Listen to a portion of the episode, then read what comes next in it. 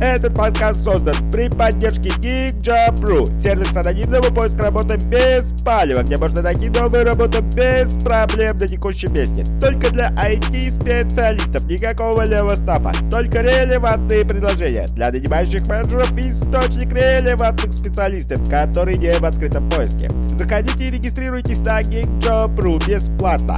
Все ссылки в описании.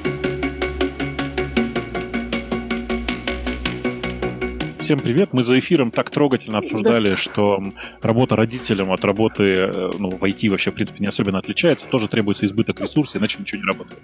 Да, и умение все организовывать, делегировать, и как-то а, отсутствие прокрастинации у меня наступило после э, наступления родительства. Потому что у тебя есть час времени, и как бы в этот час времени ты должен уложить все, например. Тут, да. видишь, очень много сексизма в этой истории, потому что мужикам немножко проще. Э, и особенно, знаешь, мужикам проще с, моральной точки зрения. Я угу. сначала переживал, что я плохой отец, там я с ребенком, ну, наверное, там пару-тройку часов в день провожу всего. И как-то Нормально. стыдно. Я, а значит, а, пару-тройку часов в день провожу. А, а потом я почитал европейскую статистику, что средний отец проводит с ребенком от, типа, от 15 до 20 минут в день. И я такой, а, не, ну, в принципе, я нормально. Я норм. И в этот момент я выдохнул, да, и поэтому, ну да. Ты достаточно хороший папа, да. Ну, такое.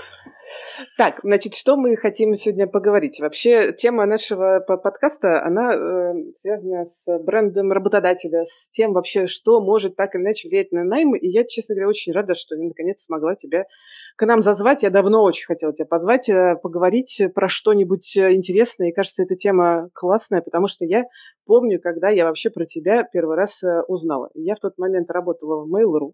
Это был то ли восьмой, то ли девятый год. И у нас были адские проблемы с наймом. То есть мы сильно Мне кажется, позднее, нет? Девятый, думаешь? Ну, э, может быть, девятый, может быть, десятый. Ну, в общем, когда вот начался когда вот этот там, кризис, да. да, кризис вот этот адский, и как бы, ну, при этом вся айтишка росла, а я была директором по рекрутингу всей группы, и у нас прям сложности были с э, людьми, потому что они не хотели к нам идти. И я тогда пошла и сделала то, что сейчас э, мы делаем не HR, немножко иначе, конечно, про, по сути, исследование бренда. И я заходила к людям и спрашивала, слушайте, а что вы вообще хотите, куда вы хотите работать, а почему. И я сейчас не помню тот топ компаний, который мне назвали весь, но там везде был Яндекс. я, значит, пошла, значит, думать и анализировать, что вообще происходит, что вы творите с людьми, почему они хотят, что мы должны делать тогда. Тогда вот mm-hmm. какие-то были у меня зачатки мыслей про то, что как работать с брендом работодателя и так далее.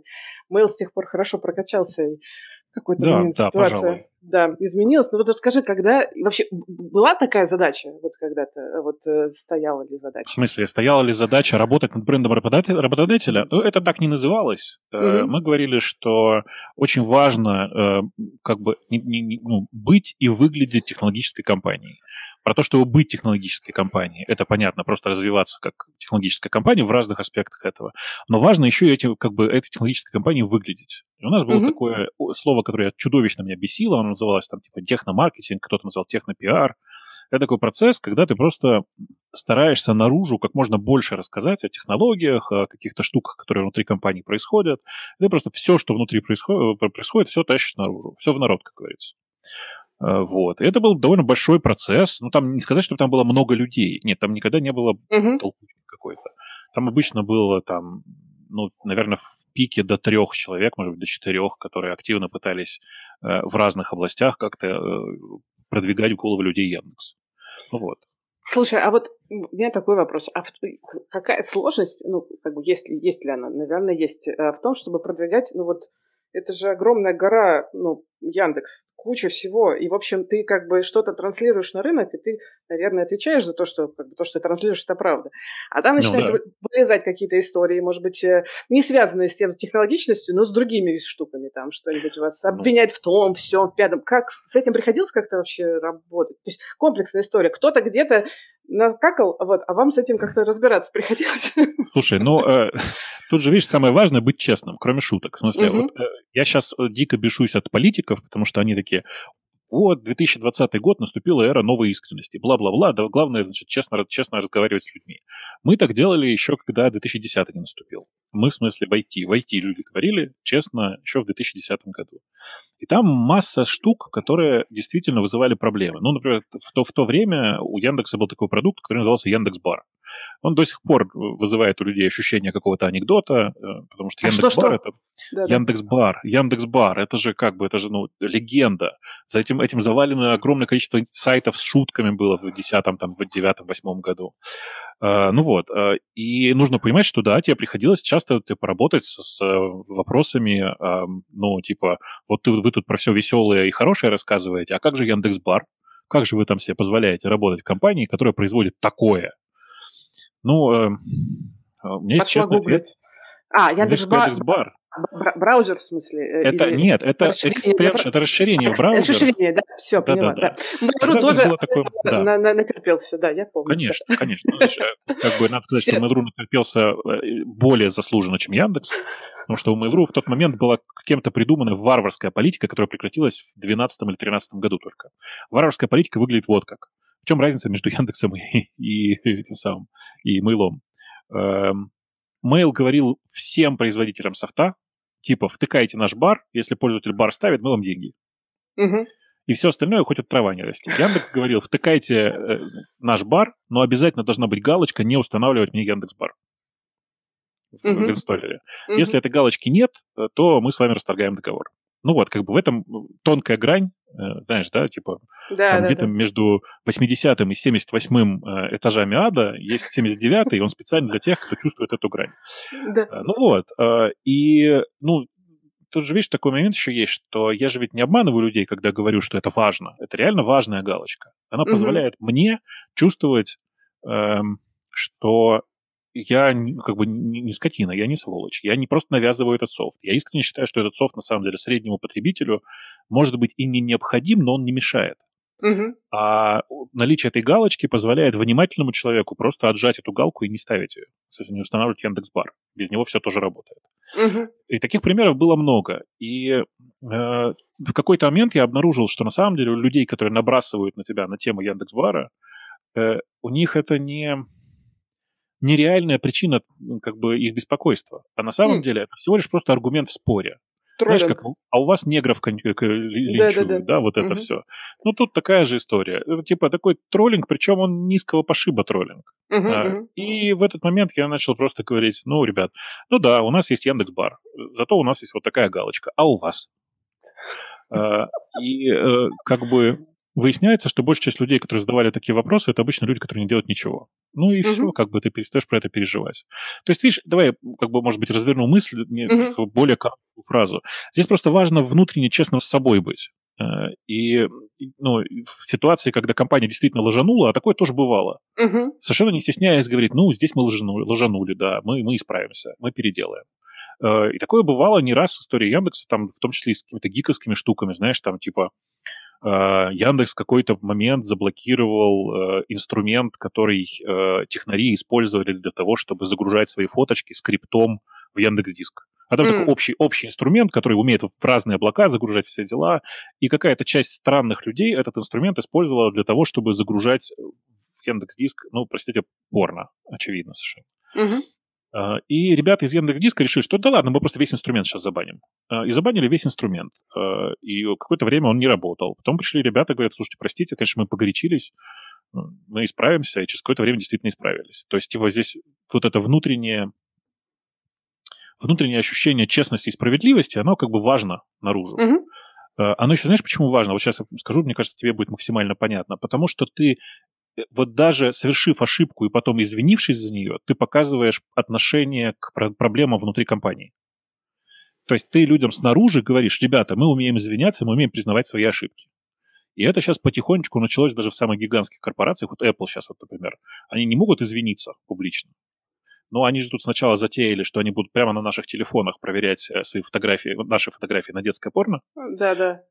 А потом такие, ой, вы знаете, мы решили временно, читай, навсегда, э, приостановить эту, эту разработку и это решение. Мы как бы пока ничего делать не будем. Но то в случае с Apple это означает, извините, мы лжанулись. То есть мощи не хватает сказать извините, да, но окей, хотя бы так. Ну, конечно. Просто извините, видишь, э, проблема в том, что слово извините, особенно в американском контексте, может привести к тому, что кто-нибудь начнет иски выкатывать. Это правда, а, да. Ну угу. вот, и поэтому признавать вины не надо, сказать, мы приостановили все это, и вот Так дальше будем плясать.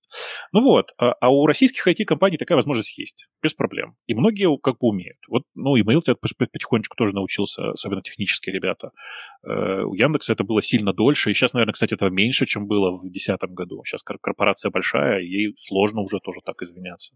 А вот вопрос как раз про то, что, ну, как бы ты же лицо компании э, в, в каком-то... Ну, Я надеюсь, что в виде. последние пару лет нет. Последние ну, пару лет нет. Ну, когда ты был, да, вот тем человеком, про которого угу. вот, думали, как кажется, вот в таком ключе.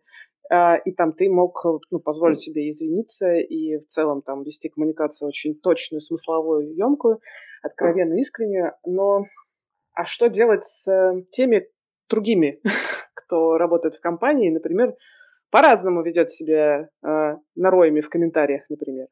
И как бы портит э, лицо значит, публичное э, Яндекса, которое вот важно создавать. Вот как здесь работать? Что тут ну, делать? Как? как? Ну, в смысле, давай рассмотрим какую-то воображаемую ситуацию. Да? Есть пост на Хабре, куда пришел э, кто-то из наших сотрудников, про которых известно, что это наш сотрудник индексовый, угу. и там набросал э, как бы на вентилятор.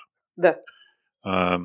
Э, ну как, ну приходишь и говоришь, чуваки, вы, пожалуйста, имейте в виду, что он тут позицию Яндекса не выражает, и у нас у большинства внутри другая позиция.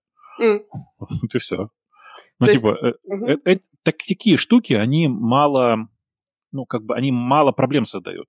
Бывают mm. про- проблемные ситуации гораздо большего масштаба. Это Например? когда, э, ну, вот в современной России, очевидно, это, например, всякие штуки, связанные с политикой. Это mm-hmm. когда да. человек выходит и начинает какое-то там политическое заявление. Просто. Угу. В этот момент, конечно, это ну, сложным становится. Но по счастью, для меня, по крайней мере, по счастью, э, в этом месте работают ну, как бы ребята, которые много лет занимаются пиаром, GR и всякими такими штуками в э, компании, которые как-то более или менее умеют сглаживать эти углы. Но, э, если честно, я думаю, что вот ситуация, связанная с политикой, сгладить практически невозможно. Ну, то есть они как бы сглаживаются по импакту, но по осадочку в глазах людей невозможно их исправить. Угу. Одна из причин, почему и Яндекс, и Mail сейчас довольно сильно страдают. Потому что обе компании выглядят в глазах многих людей как, э, как это, ФСБшные конторы, некоторые угу. говорят. Угу, При том, что угу. как бы Яндекс точно с ФСБ не, не работает, про Mail ничего сказать не могу. Угу. Вот. Э, но, типа, многие так считают, многие так говорят. Э, не то, чтобы от этого меньше людей захотели работать в Яндексе, но неприятный осадочек у людей снаружи и внутри остается. Окей, ну, в смысле, так и точно есть. Э, непонятно, да, как с этим работать, но вот... Думаю, что никак, да. Возможно, да. А, а, а скажи мне, пожалуйста, а приходили ли к тебе вот кто-нибудь когда-нибудь с задачей как раз усиления найма каким-то образом? Усиление найма. Ну, ну вот, э, скорее, mm-hmm. я сейчас вот э, в, с ребятами в париматче пытаюсь решать, пытался решать эту проблему довольно сильно. Расскажи. Эм, но тут надо понимать, что, значит, давайте как бы лирическое отступление в сторону. Я последние несколько лет довольно плотно работал с ребятами из париматча по разным вопросам, и сейчас, когда в компании стало там последние полтора года тяжеловато, и надо было э, помочь сделать прорыв с точки зрения технологий, э, я, по сути, там выпускаю, выполняю функции CTO. Э, и когда я туда пришел, я понял, что, во-первых, часть старой команды надо менять, небольшую часть, по счастью. А э, ну, и одновременно вместе с этим началась э, проблема с наймом во всем СНГ, связанная с тем, что э, ребята в Штатах, в первую очередь в Калифорнии, из-за ковида внезапно обнаружили, что можно работать с удаленщиками, э, а ну, удаля... нанимать, нанимать удаленщика без разницы где, как ты понимаешь. Я очень хорошо понимаю, да. Поэтому, поэтому часть э, вакансий, которые раньше прикреплялись к Калифорнии, с небольшими зарплатами по калифорнийским меркам, там 150-200 тысяч э, долларов, ну, это сарказм сейчас такой про небольшие. Да, угу. по, даже по калифорнийским меркам это нормальная зарплата, это такой приличный инженер. Угу внезапно оказались э, типа наймем в России, наймем в Украине, наймем в Беларуси. А э, Parimatch, ну, как Parimatch Tech это компания, которая занимается технологиями для, как бы для беттинга, гэмблинга, всего, что связано со спортом, для там всяких штук, связанных с киберспортом, ну и так далее. Э, и, э, ну, как бы офисы в основном находятся в России и Украине, по-честному. Mm-hmm. У нас есть офис на Кипре, там еще где-то, но нужно понять, что основной офис это сейчас основная локация Ки- Киев. Э, и зарплаты в Киеве стрельнули очень резко вверх, Э, они смотришь... были выше, чем в России, потому что Украина они давно были... уже работает на да. международку, да. Угу. Да, да, да, они были угу. выше, чем в России, сейчас угу. существенно выше, чем в России. И э, ну, как бы ты смотришь на рынок и думаешь, господи, что же делать-то? Смотри, прям сплошная безвыходная ситуация. Команд, команда недоукомплектована сильными людьми. А, в Украине, как и в Беларуси, кстати, эм, когда ты смотришь на человека, на котором написано, что это там senior, эм, там C++ или C-Sharp инженер, на самом деле это не senior, это крепкий middle. Ну, потому mm. что э, основу оценки составляют аутсорс, а там чем сеньористый человек, тем дороже ты его продашь, как известно. Да, два года опыта уже сеньор, да. Да-да-да, да, да. Ну вот, э, и поэтому, типа, по нашим, по российским представлениям, это скорее крепкий middle. Это не влияет на Э, ну, как бы это просто лейбл такой. Uh-huh. Вот тебе нужно найти там какое-то количество синеров, какое-то количество мидлов, да еще и джунов где-то искать. А при этом это беттингово-гемблинговая среда, в которой традиционно в странах СНГ считается, ой, какой ужас. Да, да, это отдельно интересно с тобой про это поговорить. Да. Да. И при этом еще и бешено растут зарплаты везде. Причем на самом деле, вот что интересно, зарплаты растут не везде. То есть так. приходит какой-нибудь сумасшедший э, банк, угу. в, в Украине, который внезапно начинает перенимать, перенанимать твоих людей с X2. Ну, потому что конец года, им нужно уже срочно позакрывать вакансии. А свой бюджет, иначе же невозможно потом да, да, да, да, конечно, да, конечно, конечно. И вот начинается вот этот процесс. Так. А, ну, что ты в такой ситуации начинаешь делать? Ну, мы начали как бы крутить головой и думать, что мы будем делать дальше. А, что, давайте решать проблемы по, по, как бы по, по важности. Какая самая большая проблема? Э, самая большая проблема. Очень сложно с джунами. С настоящими хорошими джунами, которые прям хорошо вот прям вольются потом в работу через год, прям по-настоящему. Прямо тяжело. Что мы будем mm-hmm. делать? Открыли академию по обучению джунов. Причем академия по, академия по обучению джунов это не так, что туда приходят джу, джуниористы программисты, которых мы обучаем.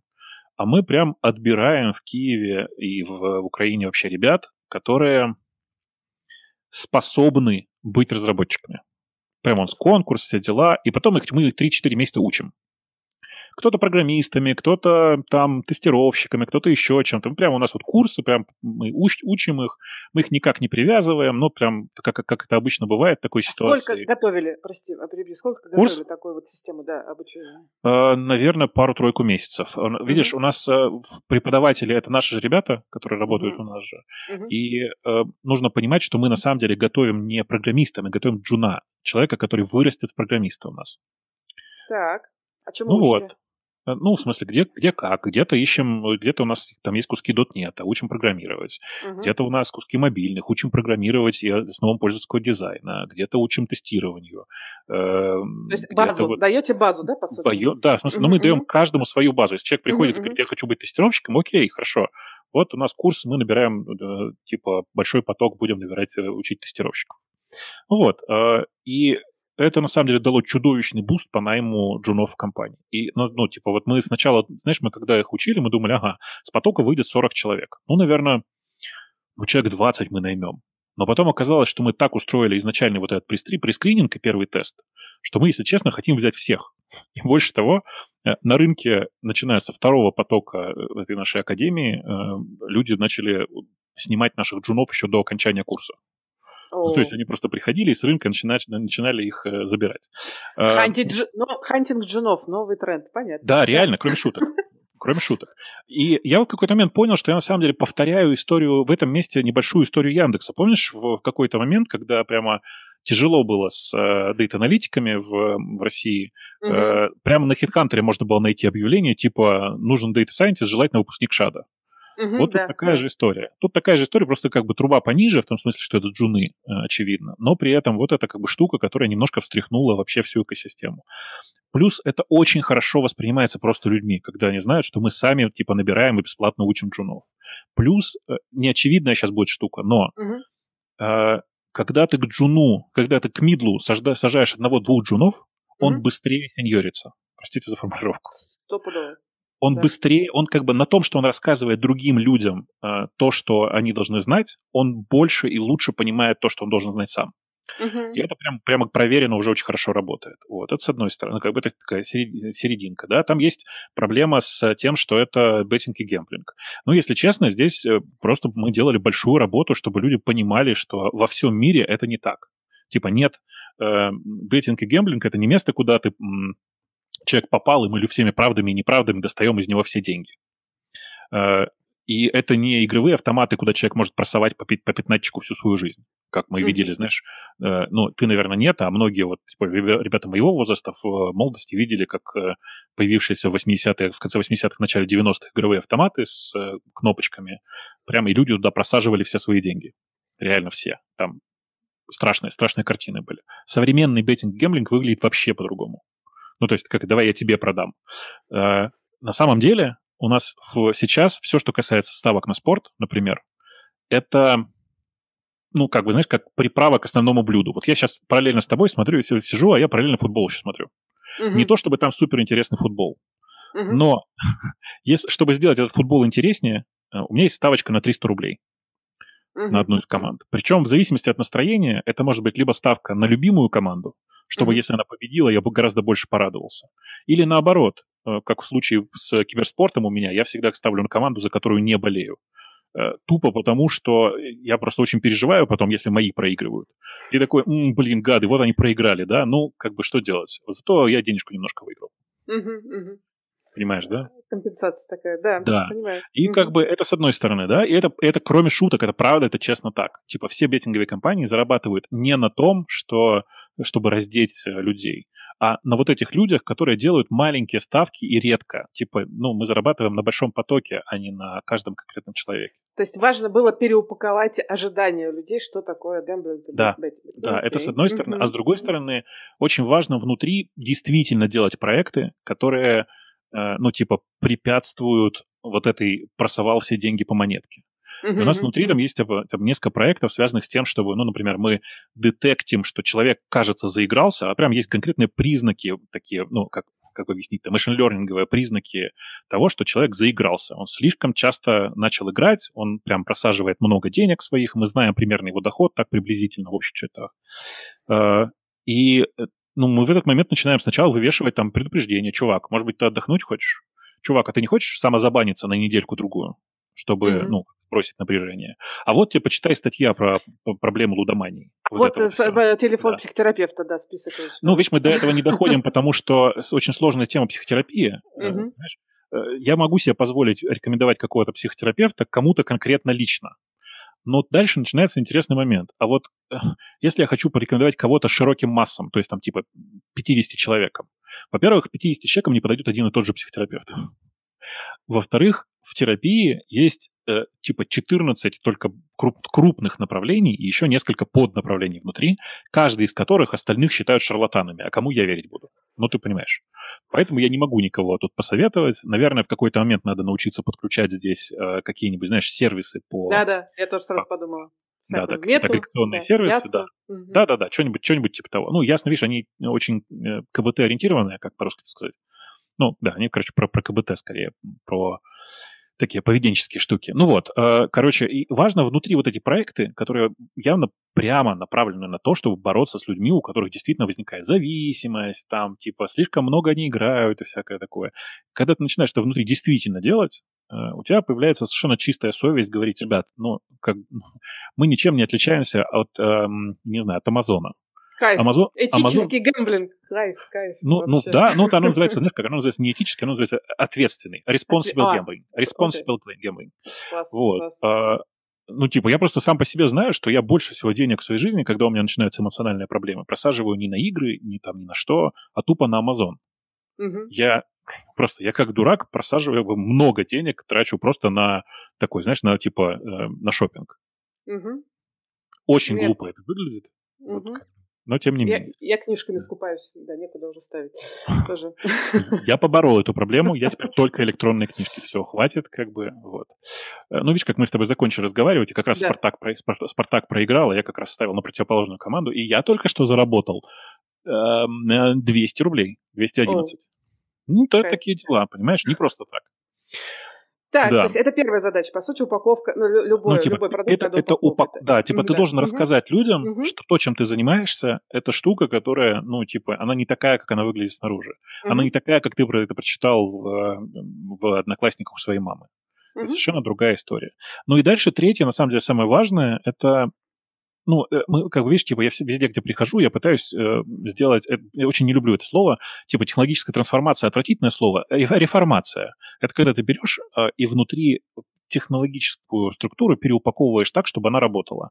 Часто на более современных технологиях, с людьми с более современными такими подходами, более свободных и всякое такое. То есть ты перестраиваешь... А что такое более свободных? Подожди, да, пару слов. Сейчас попытаюсь это. объяснить. Ага. Это люди, у которых э, основной интерес э, заключается в том, чтобы их продукт работал, а не в том, чтобы, э, типа, э, отстоять любимый инструмент, который им больше всего нравится. То есть, как бы, ты продвигаешь вперед людей, которых драйвит то, что эта штука большая, она завелась и работает, а не человека, который больше всего любит э, полировать гайку на 18. Вот как бы такая логика. И когда ты начинаешь продвигать, э, сразу появляется, во-первых, много современных технологий, а надо признавать уже давным-давно, что как бы э, технологии и интересные задачи драйвят разработчика больше, чем зарплата. Ну, прям реально больше, чем зарплата. А, но, и... зарплата должна быть в рынке.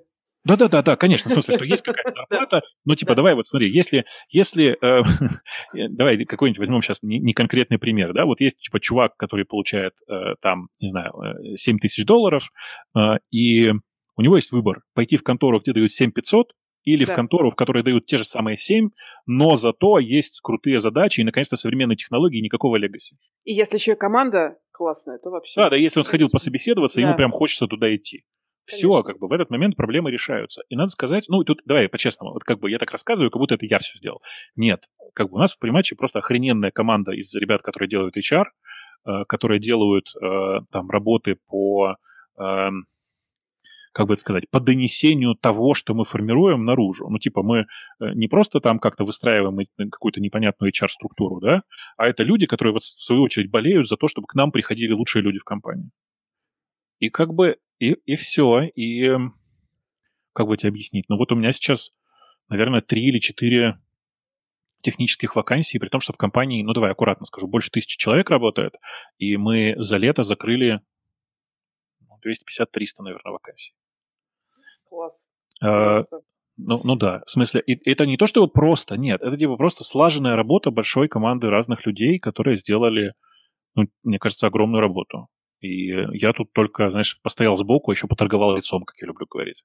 Ну, это же по-честному так. Ну, в смысле, я часто выхожу где-то там на сцену, приходит какая-то толпа людей, которым интересно послушать, какой, какой очередной анекдот я расскажу, а параллельно еще и внезапно они слышат, что там есть новое место работы, и можно туда прийти и поговорить. Да, у нас прямо сейчас проходит мероприятие такое, это не, не реклама, прямо сейчас проходит такое мероприятие, специально не буду давать ссылку, называется Hiring Week. Выглядит это так. Э, это серия мероприятий, э, во время которых ты можешь получить офер, ну, там, ну, за очень короткое время. Типа э, за два дня. Два дня от первого собеседования до оффера. То есть вся команда, скорее, ну, вся команда хайринг менеджеров работает только на найм в эту неделю, получается. Конечно, да, да, да, да, да. Ну, mm-hmm. это, это, вы же понимаешь, да, когда week, это на да. самом деле там 3-4-5 дней в, в реальности-то. Да. Э, ну вот, но там все структурировано, там есть там типа серия выступлений, когда наши технари, я в том числе mm-hmm. какую-то, ну, рассказывают какую-то, несут, сказал я, несут какую-то мысль. Э, параллельно вместе с этим организуется там какой-то набор мероприятий, потому что быстро-быстро обработать входящие заявки и всякое такое, при том, что, повторюсь еще раз, ну, это не Яндекс.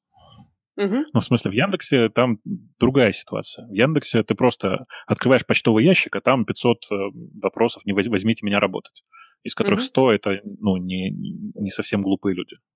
И все равно дефицит огромный, насколько я знаю, людей. Конечно. Потребность в, э, в сотрудниках у компании Яндекс выше, чем э, количество людей, которые приходят и успевают отсобеседоваться.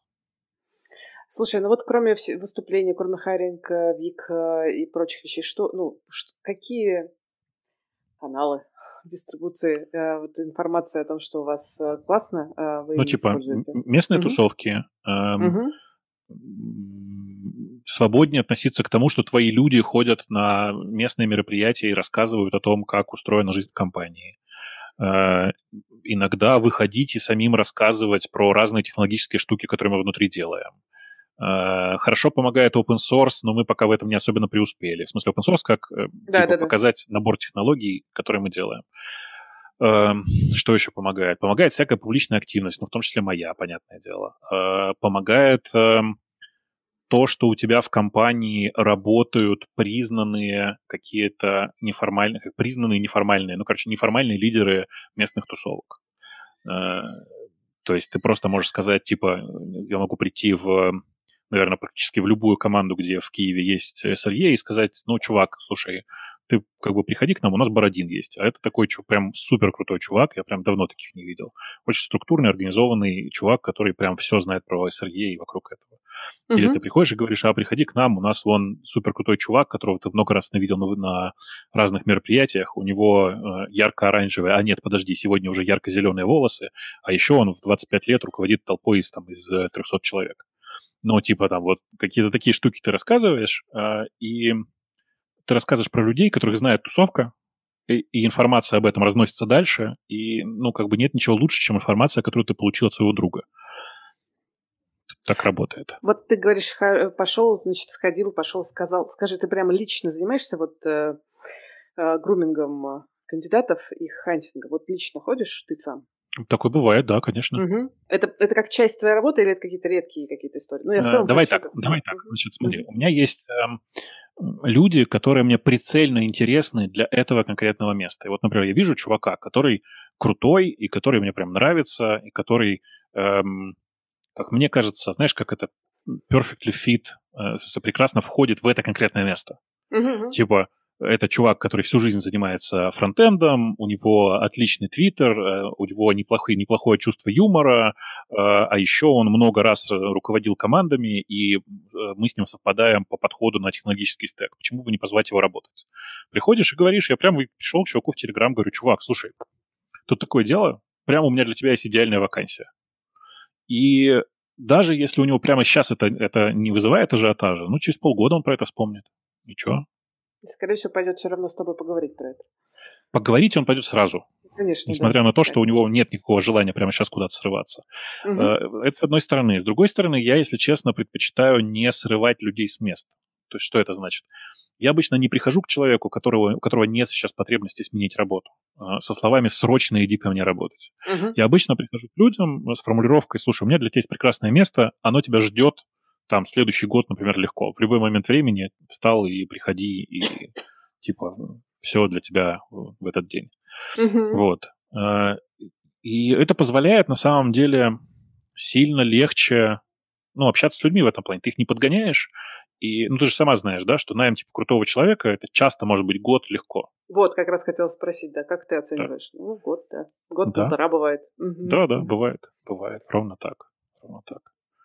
То есть ничего такого в этом нет. Э, надо просто относиться, хорошо понимать, что, знаешь, эм, меня часто спрашивают, что я с пониманием начал работать. А э, тут просто есть некоторое количество людей, которые меня просто подкупили некоторыми своими формулировками. Очень люблю точные формулировки. И когда так. чувак, который является одним из главных акционеров компании, говорит, что, э, ну, типа, э, сейчас покажу тебе, продемонстрирую уровень понимания. После, наверное, там полугода работы со мной он начал говорить, что он наконец-то понял, что это не он нанимает технарей, это технари выбирают или не выбирают компанию, в которой собираются работать. О, и в этом ты сидишь и думаешь, о, ну, в принципе, я поработал, смотри, за этот полгода я что-то сделал. Да, да, да. У чувака на позиции там выше невозможно в компании, внезапно образовалось понимание, что действительно, типа, компанию двигают технические специалисты, по большей части, и именно они выбирают, куда они пойдут работать, а не ты их нанимаешь. Да, фокус на кандидатов. Да, Это да, то, что да. мы постоянно тоже транслируем.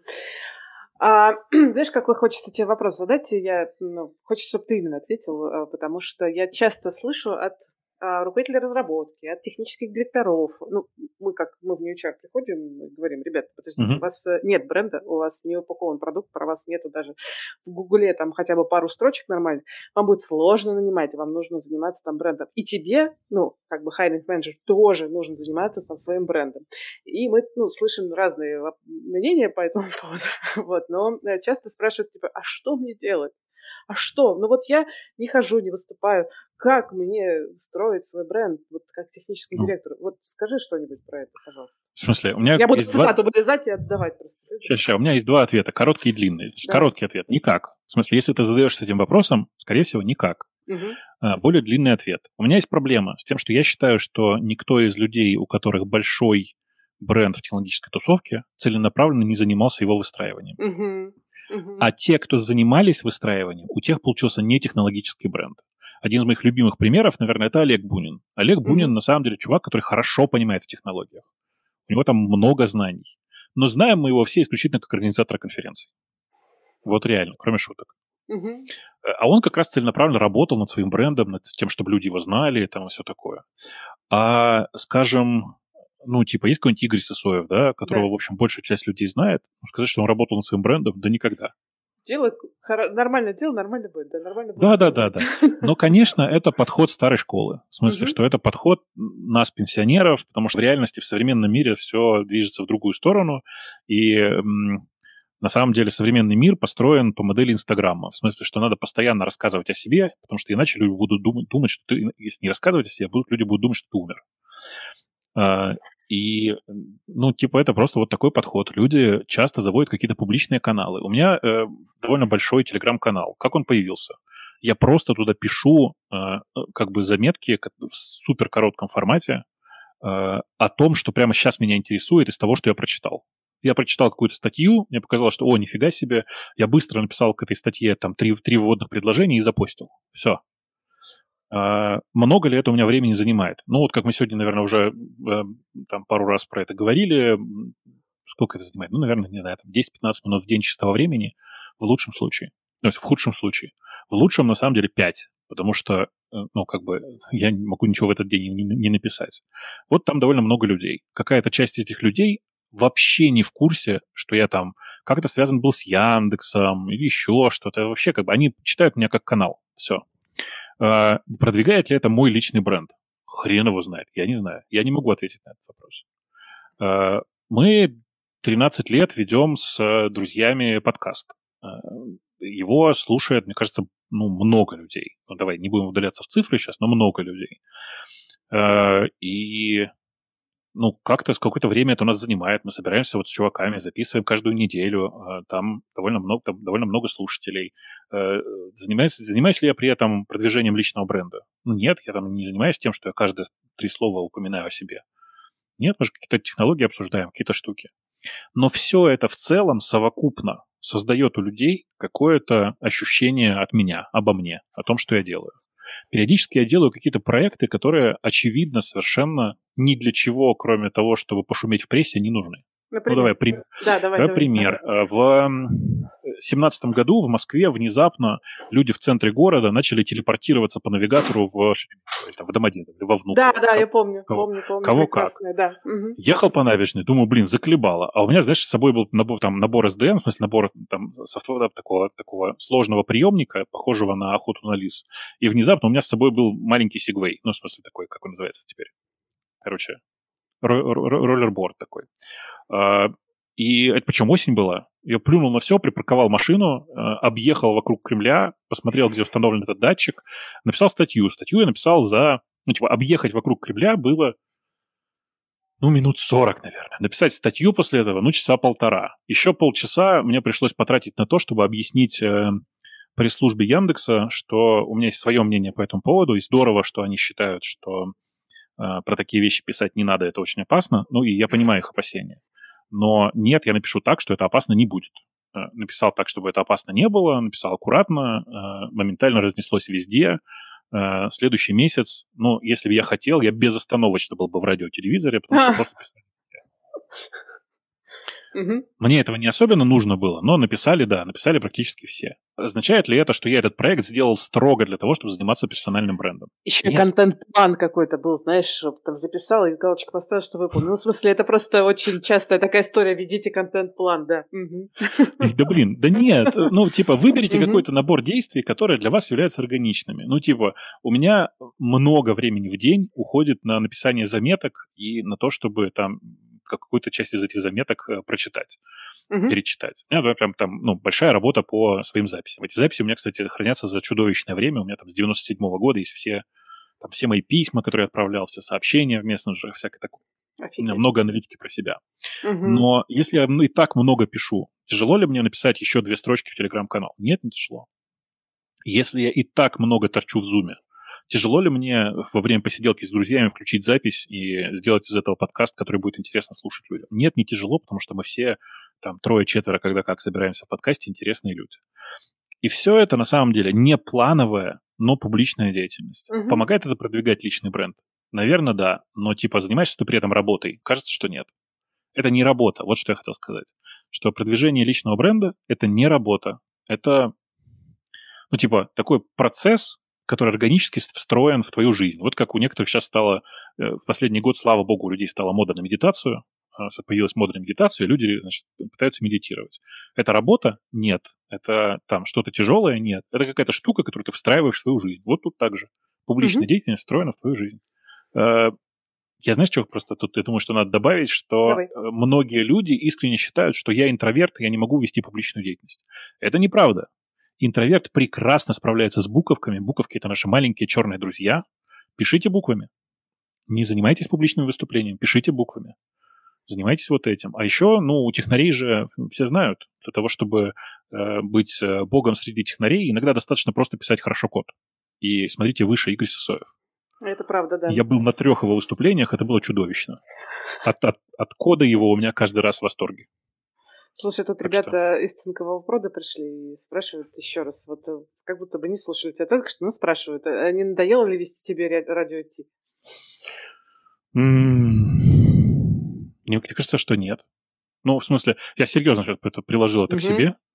Нет, мне кажется, что нет. Но тут есть простой секрет, в смысле, что там есть э, трое, четверо, пятеро в, в разный момент времени людей, с которыми приятно разговаривать. Э, и это не только, вот это люди, с которыми приятно разговаривать, это не только те люди, которые участвуют в записи подкаста.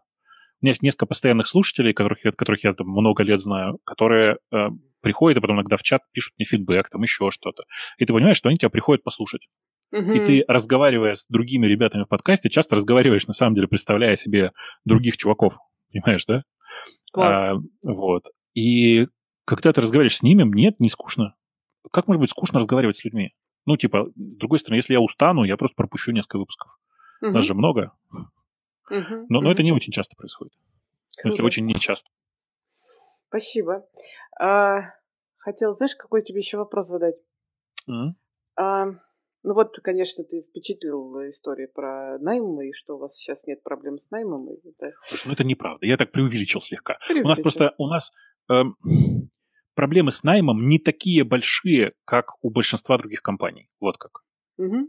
То есть сейчас просто я, я с кем не общаюсь, все говорят, господи, там на рынке найма черти что происходит, ужас, ужас. У нас нет ужас, ужас. У нас просто Ш- нормальная рабочая ситуация. Штатная, да, да ситуация. Да. Ну, ну вот, а, а если порассуждать на тему, куда э, движется наш прекрасный рынок найма в IT, ну, с учетом демографической ямы, с учетом ситуации с международкой, с учетом удаленки, с учетом экосистем, которые, да, вот как ты правильно заметил, хантят безбожно да, в некоторых э, ситуациях, и так далее, и так далее.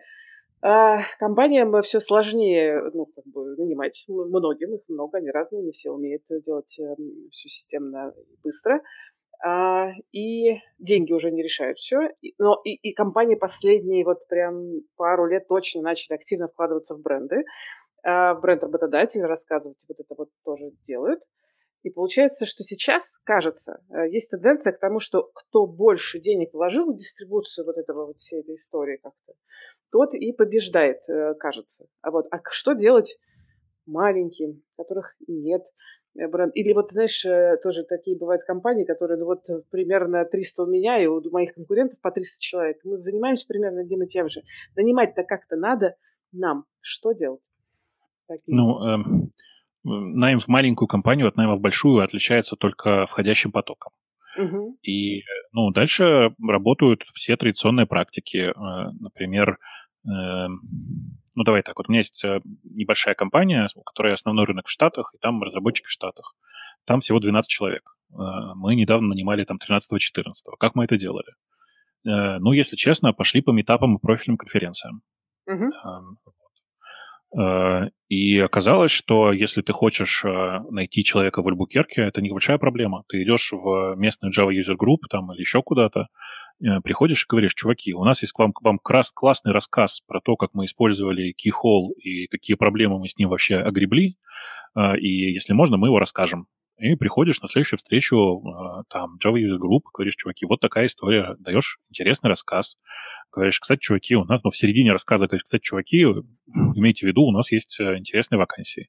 То есть тут важно только, чтобы вакансия была дополнением к рассказу, а не, не рассказ был дополнением к вакансии, ты понимаешь, да? Uh-huh, uh-huh. Ну вот, и мы вот буквально там в Альбукерке за 4 недели наняли, наняли двух человек. А, при том, что Альбукерке маленький город. И, да, ну, слышится прям да. по, по, названию, что маленький. Название? Да. Ну, знаешь, а я когда людям говорю Альбукерке, они всегда вспоминают, что там происходит э, действие сериала «Во все тяжкие». А, точно. Да, да, и спрашивают, продается ли там до сих пор голубой мед и все дела, вот это. Хорошая. По крайней мере, есть ассоциация какая-то с городом. Тоже там, там, там, знаешь, кстати, в этом городе очень смешно мне рассказали, я до сих пор всем пересказываю. Э, ну, ты знаешь, наверное, да, действие сериала «Все тяжкие», там э, главный герой — это учитель химии, который научился варить очень чистый метамфетамин кристаллический, так что он прямо даже какого-то синеватого оттенка. Так вот, после выхода фильма все местные дилеры начали подмешивать синьку при производстве Конечно, метамфетамина. очевидно, да. да. Так, к вопросу о маркетинге. Эм, Это сделали сериал про шахматы, и сейчас, конечно же, все мюзиклы, фильмы и прочие школы про шахматы. Конечно, да, да так да, работает. Так. Окей, то есть э, э, нормально делай, нормально будет все еще, да? То есть э, вытаскиваешь что-то, делаешь Там не надо ничего экстраординарного, конечно. Так. Типа, это же не прикольное, это у нас была чудовищная проблема. И вот я вам сейчас про нее расскажу. Угу, угу. Типа ты рассказываешь скорее даже не про достижение свое, а про так, прости за эту прям, прямоту, но технари говорят прямым текстом. Как мы увлекательно потрахались. Вот как это называется. Очень как многие мы... боятся про это рассказывать. Что, мы будем рассказывать что-то негативное про нас? Блин. Блин, это вот, это, вот это большая проблема постсоветского мира, в смысле вот этих э, восточно, восточноевропейских стран и, и азиатских. Люди так боятся признавать свои ошибки. Господи, ну чуть, вас кого-то уволили, что ли, из-за того, что ты сказал, что я ошибся? Или чего? Вот я не понимаю. В смысле, я не, не свое мнение транслирую. Я, говорю, я понимаю, это, да, да, да, я, я в экран скорее, да, просто да. по привычке, работаю, работаю на камеру. Чуваки и чувихи. Одно из самых важных качеств современного сотрудника – это иметь возможность прямым текстом сказать «Я ошибся, я не знаю, научите меня». Никого в моем ареале обитания и в большинстве мест, где я с кем где я спрашивал, не уволили, не наказали за то, что человек сказал, я не знаю, я не умею, научите. Понимаете? Давайте как бы учиться вот этому. Это прям очень помогает. Да, это отдельная вообще история, создавать безопасную среду, чтобы люди вообще говорили про ошибки и не замалчивали их. Это ну, я не, не могу сказать, что у меня вот сейчас вот там в перематче прям получилось окончательно. Очень много людей еще, которые такие, вот они привыкли к тому, что ни в коем случае нельзя сказать никаких проблем. Ой, дайте, угу. пожалуйста. Знаешь, как мне кажется, Давай. что это прям супер, супер к месту будет. А, мы недавно делали классический 360, и вот я сегодня посмотрел на результаты. А, а там, значит, ну, как бы результаты, чтобы что такое, что блин, мне кажется, что у тебя часть э, зрителей, слушателей не знает, что такое 360. Говори, это такой опрос, да, это такой опрос, э, который проводится показательно анонимно, задается там серия, разная серия вопросов, такая довольно большая, обширная, на тему того, что вы думаете по поводу вот этого качества человека. Не знаю, там, умеет ли он э, признавать свои ошибки, или э, насколько плотно он погружается там в вопросы бизнеса компании. И эти одни и те же вопросы задаются твоему непосредственному руководителю, твоим пир, пирам, то есть людям, с которыми ты постоянно работаешь, и твоим подчиненным. И я сегодня прям в расстройстве, потому что ну давай аккуратно скажу, у меня оценка, моя оценка по всем пунктам среди подчиненных близка к пятерке. Ну, то есть 4,8. И это плохой показатель. Это значит, что льстят и боятся говорить свое личное мнение, скорее всего. Да, скорее угу. всего. Потому что угу. если ты плотно с человеком работаешь, ты не можешь не наступать ему на пятки. Угу. Вот я на следующей неделе прям запланировал для себя, прям по пунктам пойду разговаривать с каждым и говорить, чувак, Давай, короче, давай договоримся. У нас с тобой сегодня день, когда мы друг другу говорим только гадости. Вот никаких благожелательных, благожелательных. Фу, блин, проживать надо. Никаких благожелательных штук, только исключительно гадости. Э, чтобы это взаимный процесс был. И я думаю, что нормально пойдет. В смысле, прям с каждым по отдельности, в уголочке и все такое. Хочется узнать настоящее мнение. Вот. Но э, люди в среднем э, не очень умеют признавать, конечно, собственные ошибки и собственные проблемы. И создать среду, в которой люди могут легко это сделать, это тоже сложный процесс. И длительный, и очень да, быстрый. Да. Угу. Особенно, когда тысяча человек в компании, господи, это же прям ну, ну, большая конечно, работа. Конечно, угу. конечно. А если еще учесть, что часть людей в компании работают сильно дольше тебя и искренне считают, что они точно знают, как надо, потому что компания же до тебя как-то работала, Ну, вот там начинаются тяжелые такие моменты. Угу. Угу. Вот. А скажи, а ты еще вернемся немножко вот к теме э, вытаскивания интересных вещей и интересных людей, э, ну, как бы наружу, да? Вот э, э, ты уже рассказал, что качественная вообще история брать э, известных классных людей на рынке, трудоустраивать к себе и на них потом нанимать. Ну, я сейчас тут, очень только упрощаю. То, да, да, тут да. очень угу. важно только, что не, не нужно брать всех, потому что большая часть популярных людей, это, говоря прямым текстом, люди, которые умеют только разговаривать. Это правда, да. И таких угу. брать не надо. Потому что как бы хорошо он не приманивал снаружи других людей, он внутри будет портить атмосферу. Он, от него будет ощущение, что можно только разговаривать и больше ничего не делать. Угу. А растишь ли ты таких людей? Э, пока не очень получается, и я пока оправдываю себя тем, что мне кажется, такие люди в среднем самородки. Ну, в смысле, угу. что как бы это люди, у которых есть какой-то э, не, не, не обязательно врожденное, а скорее самовоспитанное э, вот это вот э, какой-то, какая-то штука, которая позволяет им сильно комфортнее общаться с другими, с другими людьми э, снаружи и от этого становиться какими-то звездами тусовки. То есть угу. мы таких людей не, никогда не, не, нет такого, что я там целенаправленно веду работу по их испытанию. Такого не бывает. Но э, в компании такие люди появляются потихонечку. Не, не часто, но они есть такие люди. В смысле, угу. они там вырастают из, из внутренних, из людей, понимаешь, да? Угу, угу. Но это не системная работа, повторюсь. Ну, то есть это тоже важно, создавать э, среду, в которой можно расти в эту сторону. Ну, то есть видеть, что так можно делать и так далее. Блин, вот знаешь, фиг знает. Вот, э, да, в смысле, да, это важно. Так. Но, но э, часто люди, которые в состоянии вести людей за собой, угу. вырастают не потому, что ты им помогаешь, а и даже не потому, что ты им не мешаешь, а иногда потому, что ты им создаешь препятствия, которые они преодолевают и на этом учатся. Хорошие. Я, угу. я такое видел, видел неоднократно, и думаю, блин, в Яндексе так много раз было. Э, нужно Можешь привести Яндекс... при, при, при, пример какой-нибудь? Блин. Это же прям красота. Просто, видишь, типа, сложно тут приводить примеры, не называя фамилий. Поэтому, ну давай просто аккуратно скажу сейчас, что Яндекс же огромная корпорация, и в разных местах бывает по-разному. И там часть людей оттуда вырастала и превращалась в очень крутых там э, местами бизнесменов, типа разработчиков, э, там архитекторов во многом потому, и даже не, как бы они, они вырастали не внутри компании, они вырастали после того, как уходили из компании. Mm. То есть человек как внутри был как зажатая пружина, знаешь, да? Потом mm. он выходил наружу, такой пяу, и как бы и раскрывался моментально. Наконец вот я могу сделать все, что я хотел, думал да, и так далее. Да, mm-hmm. да, да. И как бы и это ему такой импульс придает, что он потом раскрывается просто супер красиво. Тут, кстати, есть интересный момент, что часть таких людей потом можно вернуть обратно. Они уходят наружу, они там раскрываются, э, а потом ты приходишь и говоришь, чувак, смотри, как ты раскрылся.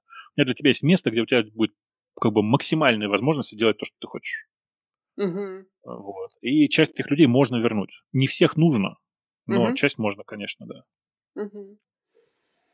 У меня такой вопрос к тебе. А, тоже хочется... Там, а ты его готовила? Скажи, ты готовила вопросы?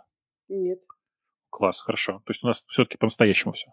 Ну, в смысле, я с тобой разговариваю, потому что мне давно хотел с тобой поговорить вообще. Okay. Okay. Меня просто копятся вопросы, поэтому, значит, хочется вот ага. что спросить. А, очень, опять же, прости, я на нашем, э, значит, э, набитых наших мозолях, всем прочим, значит, приходят прекрасные люди, э, ну, допустим, технические директора, и говорят, вот, у меня проблема с наймом, мне рекрутер не приводит людей.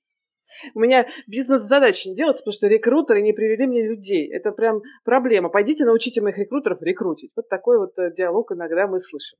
Вот. Как ты вообще оцениваешь зону ответственности технического директора? А есть ли наймы? Как вообще с этим Я быть? вчера своему генеральному писал, знаешь, раз в полгода обновляю личные цели.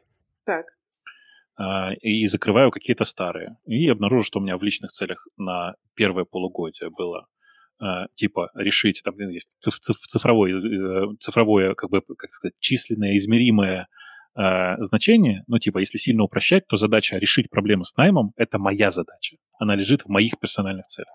Угу. Не у HR там где-то, а у меня. Угу.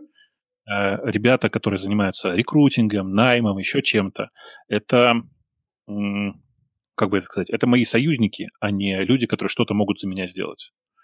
Э, поэтому вся задача по, там, типа, по, по продвижению компании в головы людей, по тому, чтобы сделать так, чтобы люди хотели прийти в компанию, потому чтобы люди, которые приходят в компанию, когда они приходят в компанию, занимались интересными задачами, а не вылетали по результатам испытательного срока, потому что им скучно и неинтересно. Это, конечно, все мои задачи, это все задачи технического директора.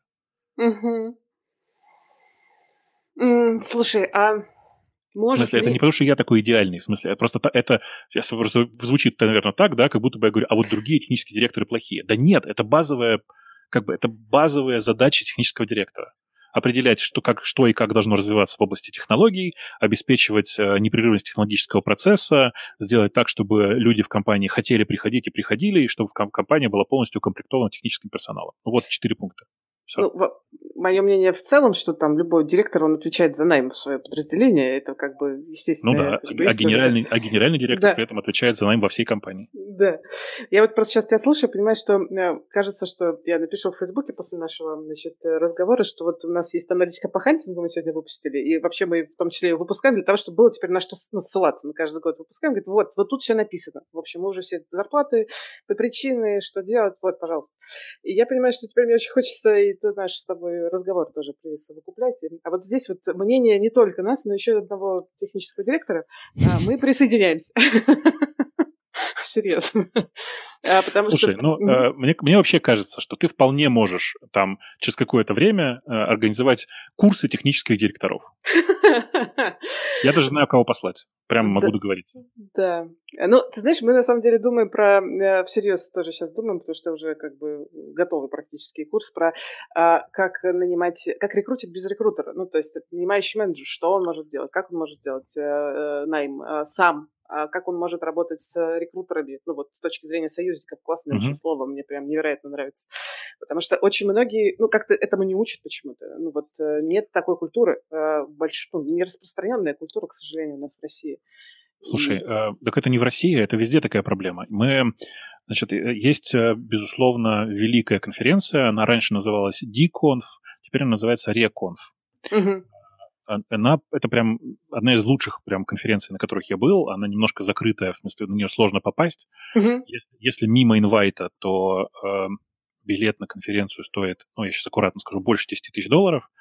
Э, и это прям такая закрытая тусовка, там мало людей, но приезжают ребята, реально ребята там в позиции CIO, CTO, CEO, операционные директора и всякое такое.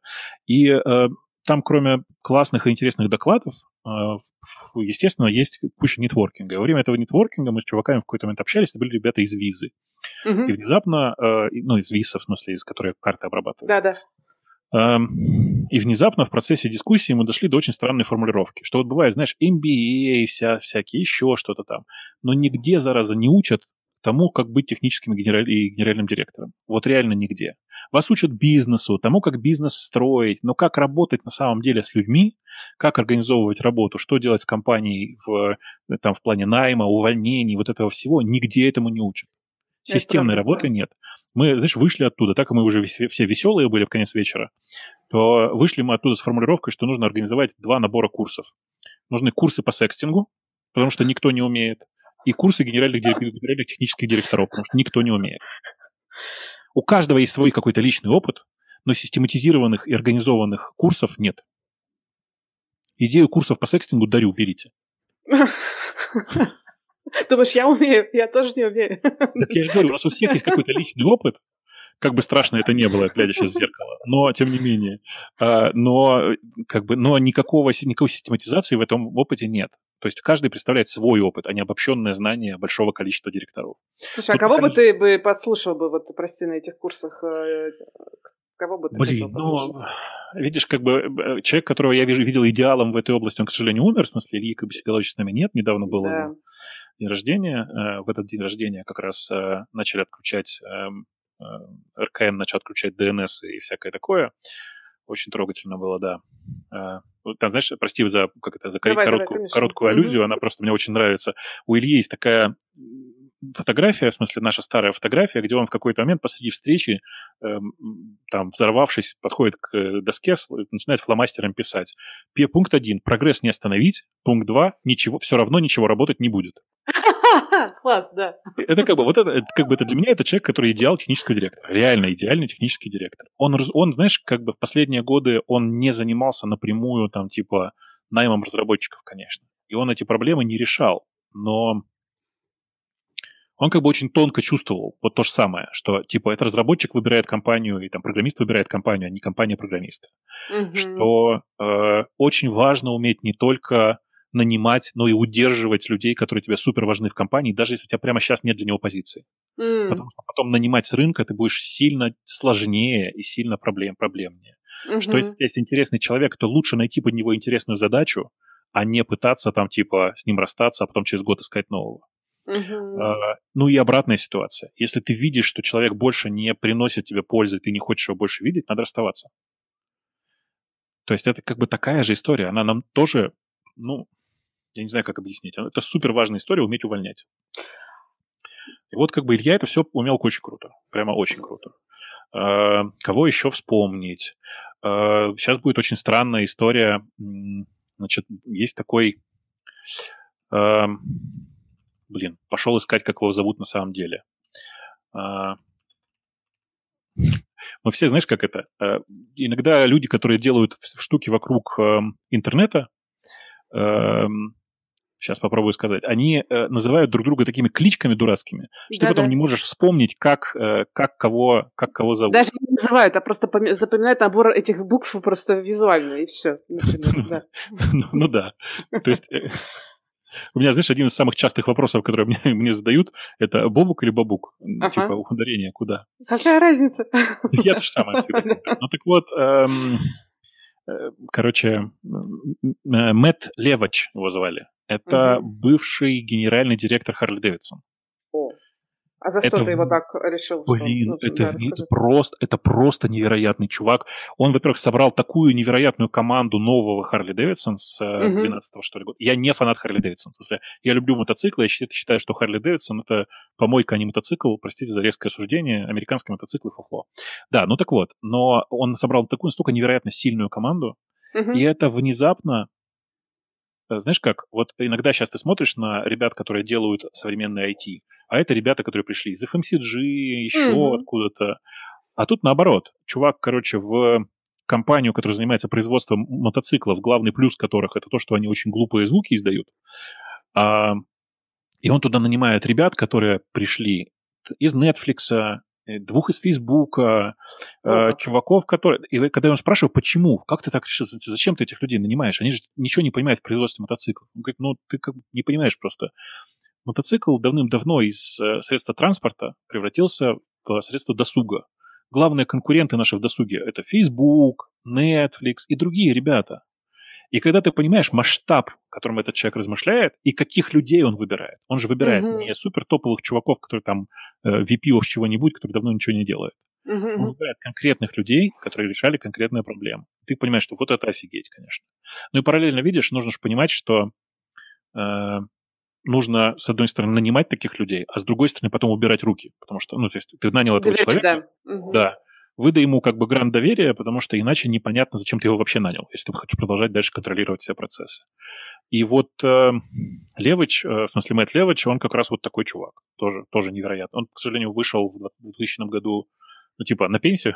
Uh-huh. Нельзя назвать стратегия пенсия это или не пенсия, но э, ну, как бы там до сих пор работают все те люди, которых он когда-то нанял, и они дальше двигают компанию, и это прям большая такая история. Uh-huh. Вот. Эм, Кого еще интересно послушать? Ну, типа из... Знаешь, из невозможного, конечно, интересно на Делу послушать. В смысле, Сатью э, из Microsoft супер интересно послушать, потому что это чувак, который, э, прокопав компанию с самого низу, mm-hmm. прохав, как знаешь, как казах прохавал коня с самого низа. Вот этот, короче, прошел компанию снизу вверх, а, и сейчас перестраивал, перестроил компанию так, чтобы она вообще была другая. Нынешний Microsoft настолько радикально отличается от э, э, компании, в которой, в которой ему отдали в какой-то момент. После, в смысле, после ухода Балмера. Это просто небо и земля. Это две совершенно разных компании. Даже невозможно представить себе, вот как это вот думать про вот такой масштаб да, просто. Да, да, да, да, да, угу. да. Эм, кого еще вспомнить? Из русских ребят кого можно вспомнить? Ну, блин, на самом деле сложная фигура. Но вот вы понимаете же, что Тиньков на самом деле построил невероятную штуку с Тиньков банком? Да, в смысле, конечно. Это же как бы чувак сначала построил банк, а потом вырастил его в технологическую компанию. Вот у Сбера, например, не удалось, ну, на мой взгляд. А ребята из Тинькова сделали. Ну, то есть это как бы ну, невероятное достижение, на мой взгляд. Эм, интересно поговорить с Давидом Сарфоловским. Почему интересно? Потому что он, на самом деле, собрал довольно сильную команду, и не всех он привлек деньгами. Тонко сейчас, да, было? Не всех. Не всех. Да. Не только деньгами. Да-да-да.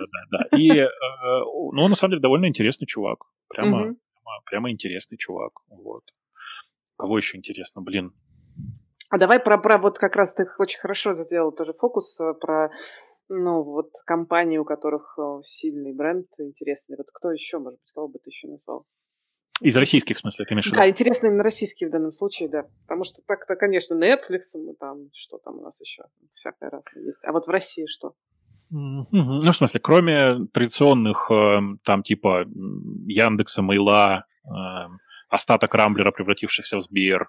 Ну, это эм, уже такое, да. Тинькова. Это... Да вот этого всего. Ты называешь ну, экосистемы, да. Ну вот да. Ну, ну да. да. Но угу. типа есть нынешние попытки ВТБ продвинуться вперед, и на самом деле они неплохие. Ну, mm. реально, они, э, они довольно интересные. Угу. А, но это самое начало, и не факт вообще, что выстрелит, честно угу. скажу. Понятно, что не факт, что выстрелит. А, при этом, ну, типа, есть а, текущий прогресс Газпром нефти, и он неожиданный, потому что в Газпром нефти работают куча ребят из Яндекса, они туда ушли не за деньги.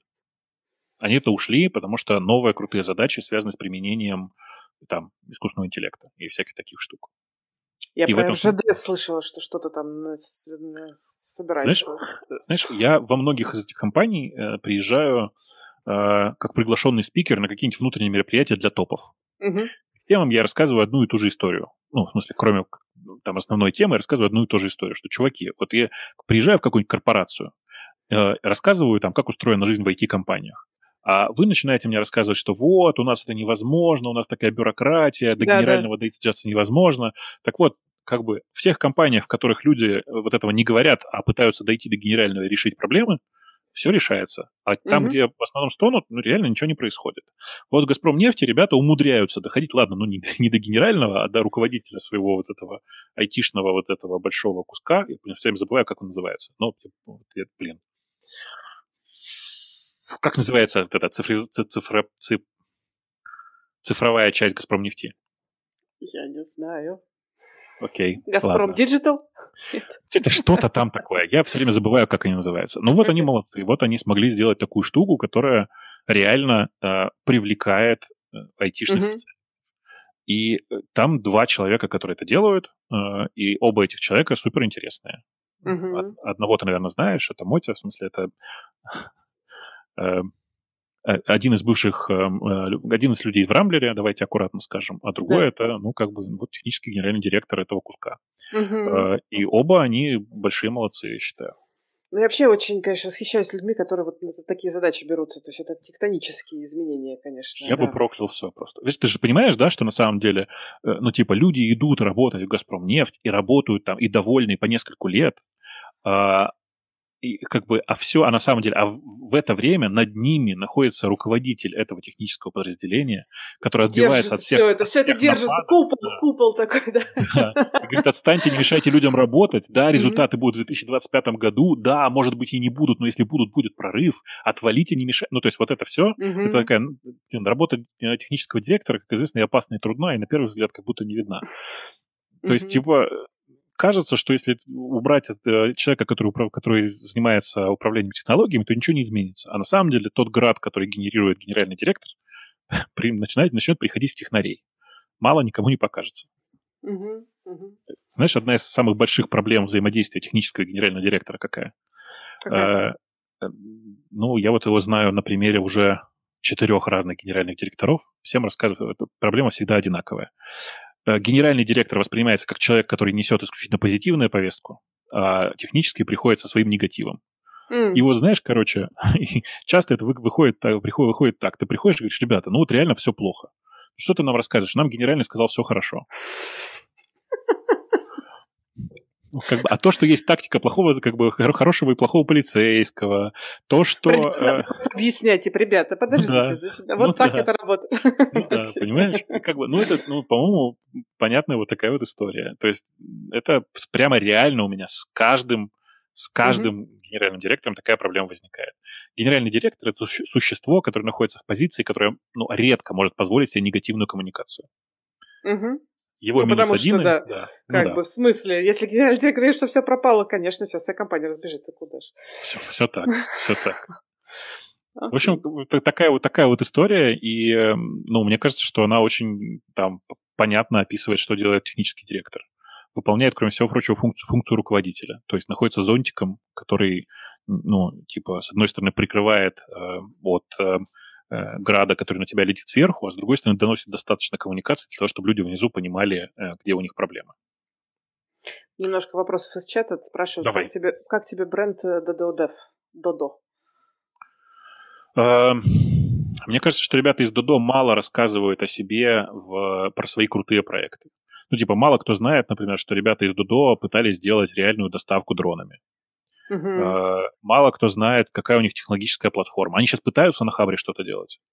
Но, типа, ну, мне кажется, что мало. Надо, надо шире, надо громче. Э, И мне кажется, что, знаешь, типа, э, показать все те технические наработки, которые у них есть, это тоже очень классная была бы задача. В Мгм. остальном, мне кажется, что это довольно прикольный бренд, Мгм. в смысле, как работодателя. И там, наверное, ну, как-то интересно работать. В остальном я ничего не знаю, в смысле, я внутрь не заглядывал. Мгм. Я не знаком ни с основателем, ни с кем, то есть так, косвенно по каким-то внешним признакам. Еще вопрос из чата спрашивают, как ты считаешь вообще ситуация с удаленкой? Это нам навсегда а, или вообще как тебе? Сейчас будет непопулярное мнение. Давай. Обычно все руководители говорят, ой, это так плохо. Я считаю, что это хорошо. Я считаю, Да. что... Я надеюсь, что это навсегда. Я Сейчас- тоже, я тоже. да. Тоже Вот. так Я уточню надеюсь. сейчас почему. Э, Я многие годы, 20 лет, я, я в какой-то момент по- посчитал, 20 лет я всем ходил и рассказывал, что человечеству для полного счастья не хватает одного единственного изобретения, которое изменит нашу жизнь навсегда. Это телепорт. Да. Чтобы я жил в центре, э, не знаю, любимой мной Калифорнии, потом выходил на побережье, нажимал на кнопку, перемещался на работу, там работал, потом возвращался обратно. И благодаря ковиду у нас этот телепорт есть мы как бы все научились жить э, на удаленке. И сейчас даже, когда мы что-то вот делаем, да, а знаешь, типа у Полиматча есть такой сумасшедший проект, мы собираемся строить кампус в Киеве. В смысле, настоящий, настоящий кампус с большим количеством э, типа людей, с э, возможностью там, там и жить, и работать, и всякое такое, но мы отдаем Чума. себе отчет. Мы отдаем себе отчет, да, ну да, такой типа, сумасшедший проект реально Мгм. очень большой, на, на несколько лет и все такое. Но совершенно очевидно, что при этом все равно большая часть людей, ценных, классных людей, будет работать не из кампуса. У нас сумасшедший совершенно офис в Киеве. Я считаю, что у нас один из лучших айтишных офисов в Киеве. Но мы не загоняем туда людей. Нет, если вы хотите, приходите. Нет, у нас это не офис, а коворкинг. Ты с утра встал, забронировал себе место, сел на него, окей, все, сидишь на нем, в смысле, работаешь с него. Ну и всякие такие штуки. То есть мы на самом деле не целимся вообще в то, чтобы вернуть прицельно людей. Здесь есть важный момент, что по моим личным замерам до трети людей это люди, которые не созданы для домашней работы. А, ну, то есть просто есть люди, которые не могут работать дома по разным причинам. Вот, например, как бы и тебе, и мне довольно сложно работать дома, потому что маленький ребенок – это существо, которое все время требует внимания, даже когда ты работаешь. Даже когда с ним няня, все равно ты отвлекаешься и всякое такое. Требует дополнительной организации, да. Это Да, да, да, да. И как бы мы с тобой достаточно организованы для того, чтобы с этим бороться, но ну, у меня много классных ребят, которые не могут с этим бороться. Э, И твоя задача как э, компании помочь ему что-то с этим делать. Ну, например, э, даже если человек живет в спальном районе, скорее всего, где-то рядом есть коворкинг, ты можешь организовать ему там место. Мгм. Чтобы он пешком дошел до коворкинга 5-10 минут и сел работать там. Ну и всякие такие штуки. То есть это не означает, что мы э, как бы убираем рабочие места. Это означает, что мы, скорее всего, в новом мире не привязаны больше к офису. Это порождает много эм, сложных новых рутин. Например, смысле, новых. Ну, э, смотри, значит, э, в доковидные времена э, мы с э, моей любимой командой ходили обедать. Мгм. И в, процессе обеда часто обсуждалось очень много важных рабочих проблем, э, Да. и ну, это другой уровень неформальности, да, Да, в этот да. момент возникает. Э, И во время ковида это все начало проседать, причем чудовищно проседать. Мы начали терять связь друг с другом, мы стали хуже друг друга понимать и всякое такое. Ну, блин, и в конце концов э, появился огромный запас анекдотов, которые ты не рассказывал никому, и ты их просто банально забываешь. Тогда какой смысл в анекдоте? И мы придумали вот что. Мы как бы договорились, что у нас в одно и то же время, там примерно в полвторого, мы собираемся все вместе, достаем свои садочки, если ты сидишь на работе, или там тарелочки, всякое такое. Если ты сидишь у себя дома, то у тебя такая же история. Э, ты как берешь просто э, тарелку, садишься и начинаешь есть, чавкать, там микрофон у тебя рядом, все дела, обсуждаем все те же самые дела, как будто бы рядом находимся. То есть э, как бы возрождение тех рутин, к которым мы привыкли, это штука, которая очень сильно вот нам пом- помогла. Э, мы сейчас периодически устраиваем вечерние посиделки. Вот, например, э, компания Parimatch занимается вам часто во многом системами, которые позволяют делать ставки на спорт. И сейчас много спорта. Да блин, что ж такое? Кто-то мне все время звонит зачем-то. Э, прости, пожалуйста. Так вот, ну, типа, мы с пацанами по вечерам сейчас собираемся смотреть футбол. Но только это выглядит не так, как многие думают, что мы сидим и смотрим футбол. У нас на весь экран, там в маленьком окошечке открыт футбол, а на весь экран мониторинг того, как работает наша система. Угу. Вот мы сидим, чайчик пьем, разговариваем, обсуждаем, как там футбол идет, как графики растут или падают и всякое такое. Это очень интересные посиделки сами по себе. Не знаю, кто звонит и что ему нужно. Угу. Знаешь, у тебя бывает такое, когда появляются назойливые люди, которые безостановочно зачем-то звонят? Да, постоянно. Да. Блокирую. Да, а... вот я этим занят прямо сейчас. Заблокировал. Да, отлично. Слушай, мне рассказывал один технический директор, как он сделал такую онлайн-приемную. Он э, сделал зум-трансляцию, которая все время как бы открыта, и можно в любой момент к нему прийти и как бы посидеть с ним, ну, как бы поговорить, как будто бы дверь такая открытая в кабинет. Ага, ага. Ну, то есть он Это... говорит, вот эти часы, говорит, вот прям можно прийти и просто поговорить со мной, с другими людьми, то есть мы здесь. Я, я сейчас ровно такую же штуку пытаюсь возродить. У меня раньше такое же было, в смысле, угу. что я раз, раз в неделю на час доступен просто всем, приходи в любой угу. момент. Mm-hmm. Можно mm-hmm. просто потусить, можно просто дурацкие вопросы позадавать. Не знаю, это можно позвать меня в Counter-Strike, поиграть, еще что-нибудь. Ну, то есть, типа, просто вот такая, да, тоже через Zoom доступная фигня. Mm-hmm. Я как бы сейчас, а, ну, вот как бы эту штуку возрождаю через Zoom, точно так же, в таком же формате. Mm-hmm пауза какая-то была дурацкая. И, э, кажется, подсадил на эту же идею своих ближайших перов, в том смысле, что, типа, ребята, если у вас, э, типа, много подчиненных, то это просто хорошая практика. Причем тут важный момент такой, такой есть, что э, надо еще, кроме этого зума, еще иметь анонимный чатик для, доступный по ссылке для тех, кто внутри компании. Hmm. Дело в том, что часть людей в компаниях, которые еще не до конца суперорганизованные, это люди, которые боятся задать нормально вопрос ну, типа, боятся светить лицом, боятся mm-hmm. еще что-то. А услышать ответ им интересно. Прикольно. Ты получаешь в анонимный чатик сообщение, ты его зачитываешь вслух, говоришь, что тут, ребят, мне тут такое написали, дайте я на него отвечу. Или, если честно, такое тоже бывает, э, приходит дурацкое сообщение какое-то, э, содержащее огромный объем пассивной агрессии, еще какой-нибудь ерунды, и ты как бы, как бы говоришь, ну, чувак, хочешь, я тебе в таком же стиле отвечу, но в чатике? Потому что отвечать так на всех кажется не, не, не очень хорошо. Вот. То есть как бы ты в достаточно расслабленном, но честном формате это все делаешь. Угу. Ну, Круто. Вот. Круто, спасибо.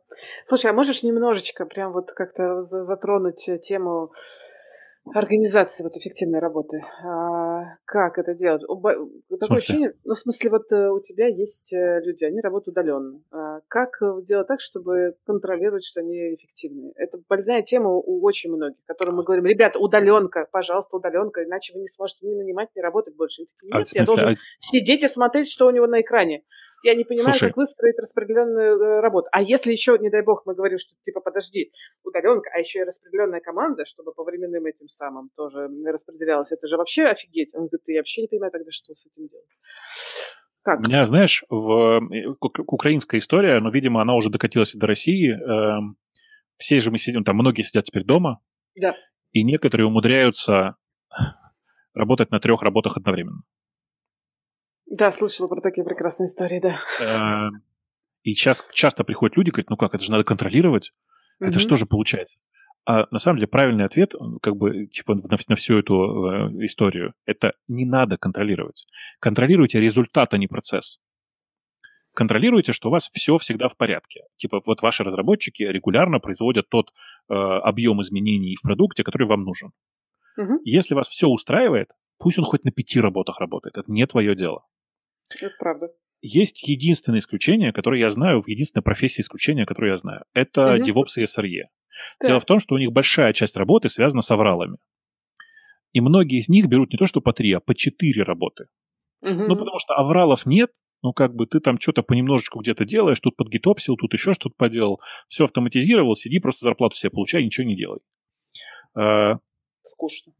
Ну, им не скучно, там, ну, в смысле, многие из них там в игры играют, еще во что-то. Да. Тут есть, есть тонкий момент, заключающийся в том, что это хорошо, если на всех работах авралы случаются по очереди.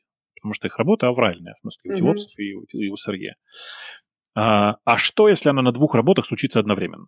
Mm-hmm. Поэтому мы вот сейчас для DevOps и SRE вводим правило первого профтыка. Ну, в смысле, если мы знаем, что э, типа случилась авария, и ты в течение часа в свое рабочее время на нее никак не реагировал и ничего не делал, угу. или ты за следующий час не разобрался с проблемой, а мы считаем, что с ней можно было разобраться, мы прощаемся просто прямо здесь же, угу. без э, сложных объяснений причин. Mm. Ну вот. Э, а до того, как мы начали это делать, ну, если честно, мы только-только начали внедрять эту практику. Еще не могу сказать, что она супер успешная, но вот она, мне кажется, правильная.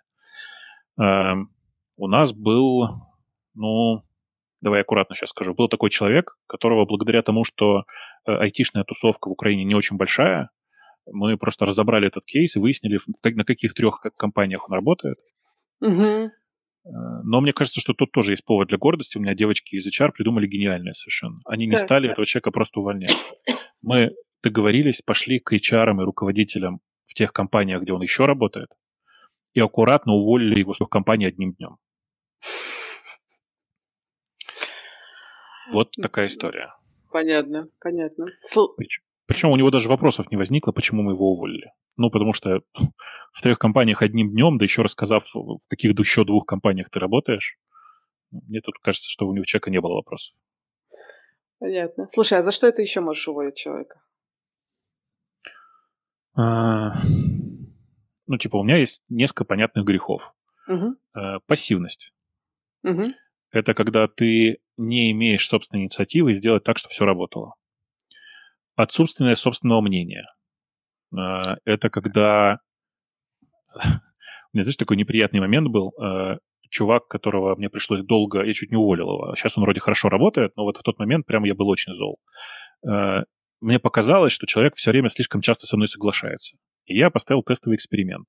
С утра пришел и сказал, слушай, мне кажется, что, ну, там, си, давай, чтобы технические детали не углубляться, мне кажется, что вот эта кнопка синяя. Он, да-да-да, синяя, точно, точно.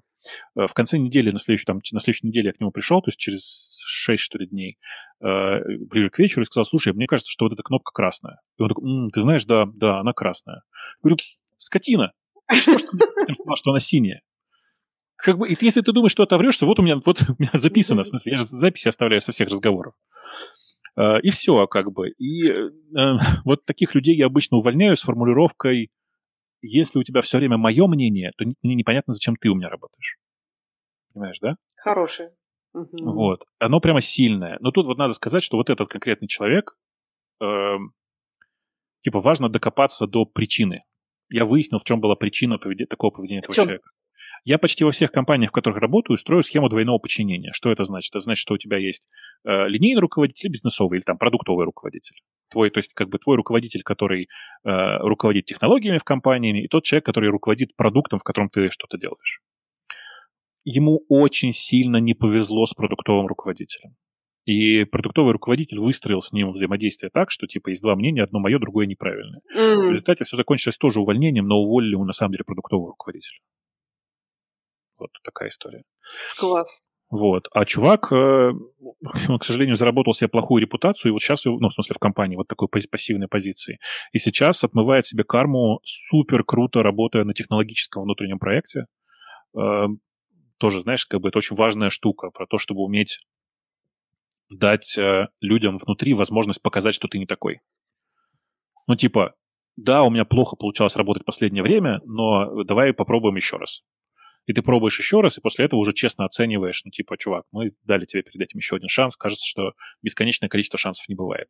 Пока мне кажется, что это одно из самых лучших перестановок в компании за последнее время. Ну, посмотрим, время покажет.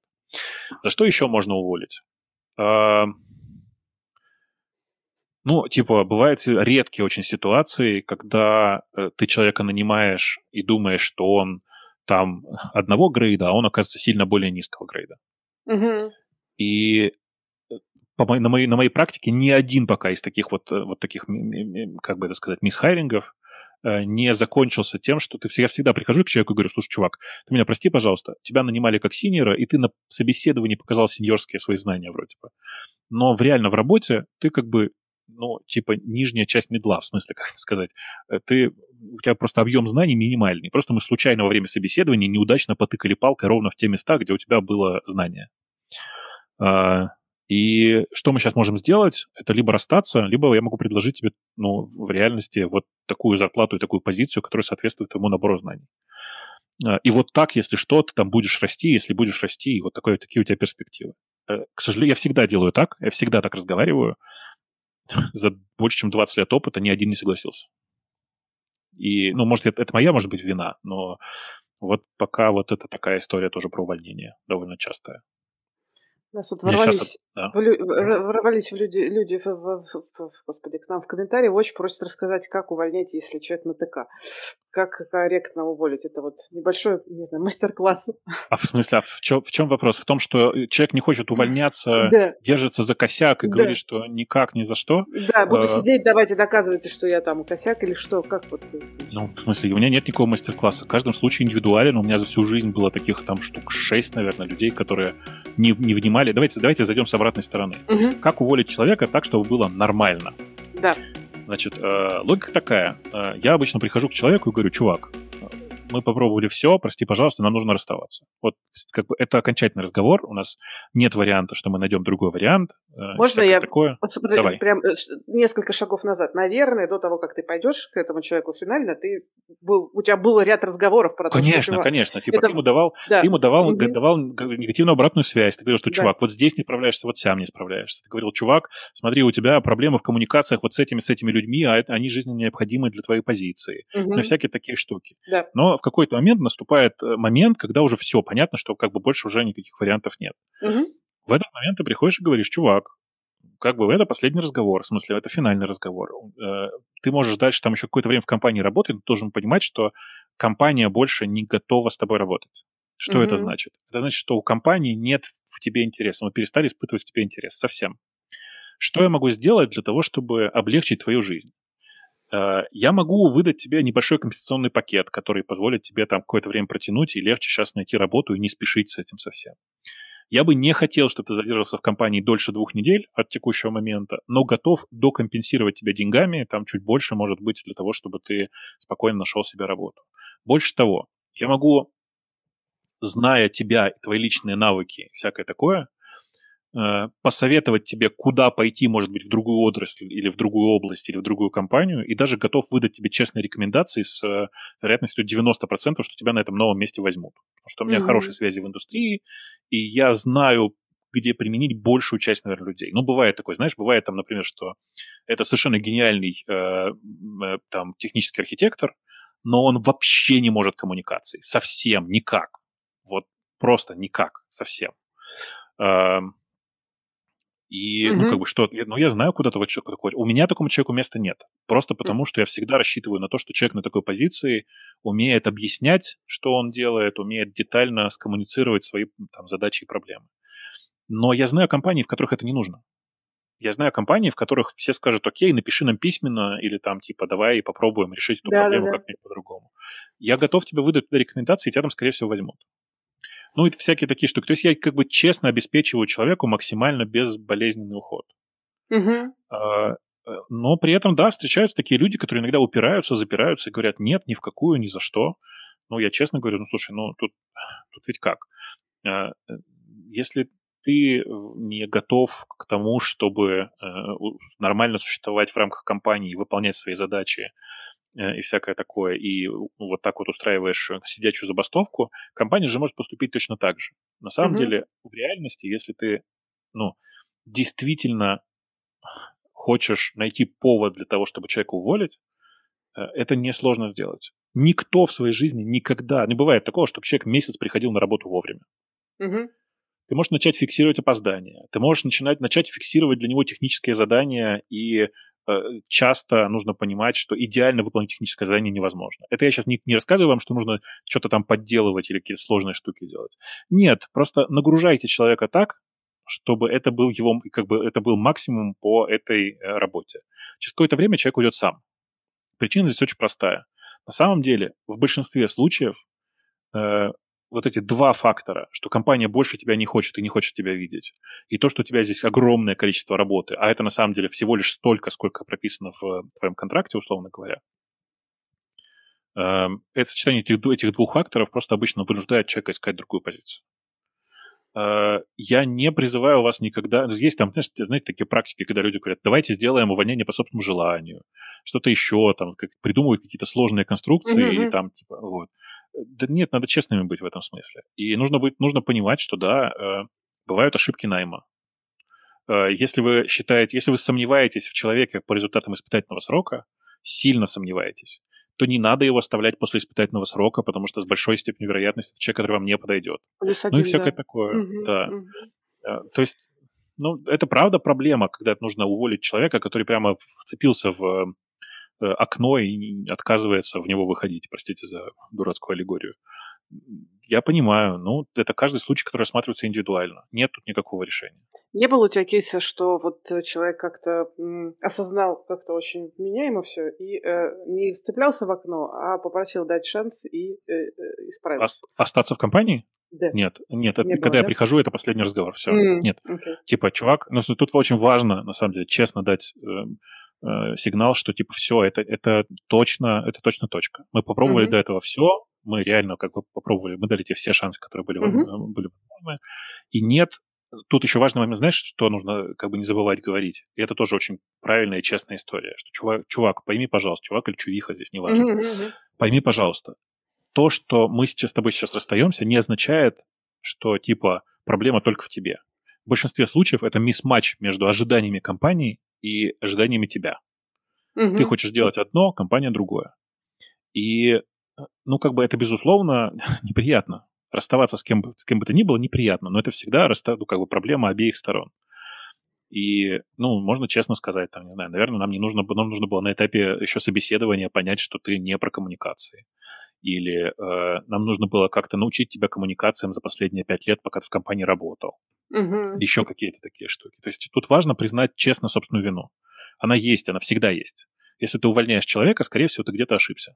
Эту ошибку нужно признать. Угу. Вот. Ну, слушай, я говорю очевидные совершенно вещи. То есть, на самом деле, это очень простое, простое правило. Надо просто честно человеку все рассказать. И, и, ну, бывают такие люди, которые сопротивляются. Ты, бывает обычно так, что э, человек, который проработал в компании давно, идет к генеральному директору и говорит, да нет, да, что эти дураки? Ты же знаешь да, меня да. давно, давай ты меня оставишь. Э, ну, в таких сложных случаях очень важно предупредить генерального директора. Угу. Имей в виду, Василий Алибабаевич к тебе придет э, и будет проситься, что надо оставаться. Э, если тебе очень хочется, как генеральному директору, как-то поддержать этого своего человека, которым ты проработал уже 10 лет, ну, оставь его в какой-нибудь другой компании. Угу. Не бывает же такого, что генеральный директор всего с одной компании был. Специально заведи, в конце концов, компанию под этого прекрасного человека, да. Почетные, почетные пенсионеры, да. Есть исключения. Вот есть такие группы людей, которые находятся в компании и которые глобально никакой ну, прогнозируемой пользы не приносят. И их, несмотря на это, не увольняют, потому что они приносят непрогнозируемую пользу. Угу. Скажем, я до сих пор числюсь в компании Яндекс. А, и в компании Яндекс точно, точно так же числится а, самый первый программист компании. Такой Володя, mm Иванов, Володя Иванов. Mm. Он по-прежнему там, никуда не делся, при том, что ну, как бы, э, я считаю себя в меру состоятельным человеком, а у Володи Иванова все газеты написали, что первый программист Яндекса на момент IPO заработал 280 миллионов долларов.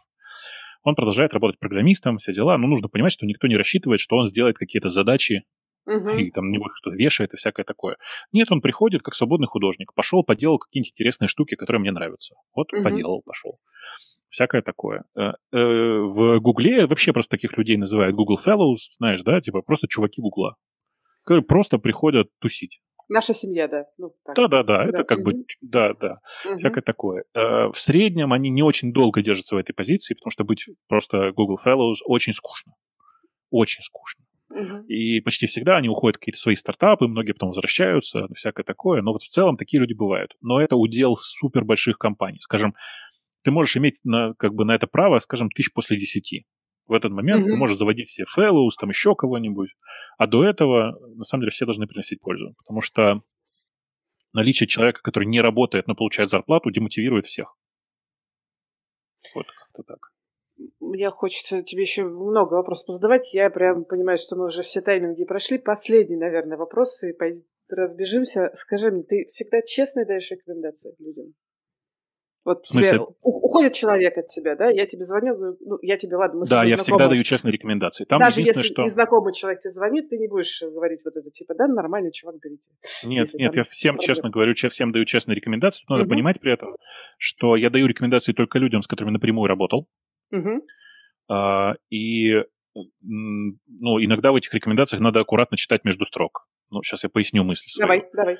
А, когда меня иногда просят дать фидбэк на какого-то человека, я начинаю обычно с его положительных качеств. Так. А, бывают ситуации, в которых а, у меня был с человеком какой-то неприятный инцидент, но если меня про него напрямую не спросят или не зададут вопрос, скажем, а насколько он конфликтный, я не буду освещать этот вопрос, потому что, во-первых, с момента, когда человек со мной работал, и конфликты, которые я видел, прошло какое-то время, и человек мог измениться за это время, uh-huh. и это вообще не является ключевым свойством его характера. А если мне задают вопрос, там, ну, не знаю, насколько он глубоко знает вот это или вот это, или там, типа, а, как я считаю, подходит ли он для такой-то позиции, да, я всегда отвечаю честно. Там есть, я говорю, тонкие детали, которые я просто местами не договариваю. Нехорошо так делать, но я действительно иногда не договариваю. У консультантов рекрутинговых есть э, вопрос проверочный на, так, ну. на такой повод. Можно спросить себя так. А будешь ли готов поработать с этим человеком еще раз? Я обычно честно отвечаю, типа, типа нет или да, или... Ну, вот. э, ну, но видишь, mm-hmm. вот последний раз, когда мне задавали такой вопрос, я просто помню этот момент, это было там два с половиной месяца назад, mm-hmm. Mm-hmm. я честно сказал, что нет, мы с этим чуваком не сходимся по как attitude, как, ну, типа по эмоциональному накалу.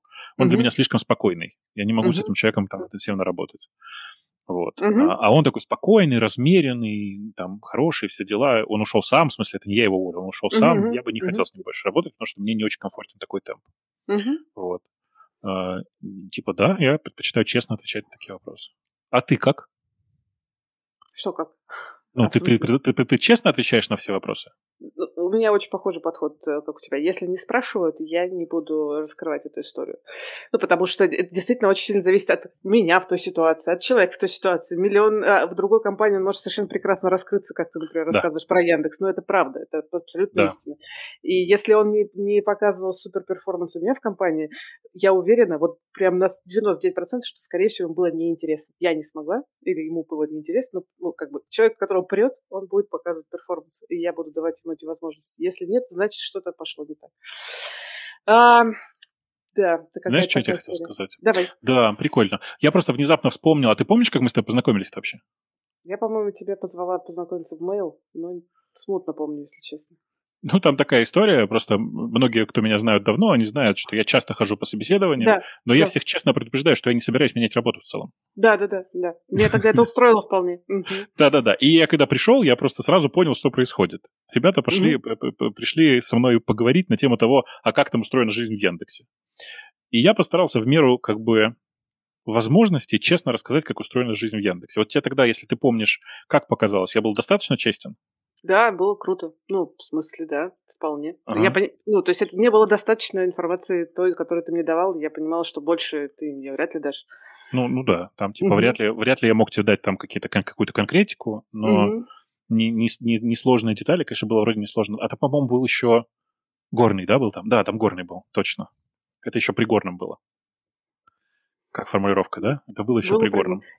Второй раз, при втором, втор... короче, когда Горный был уже во, второй раз. Да, во второй, второй приход. приход Горного.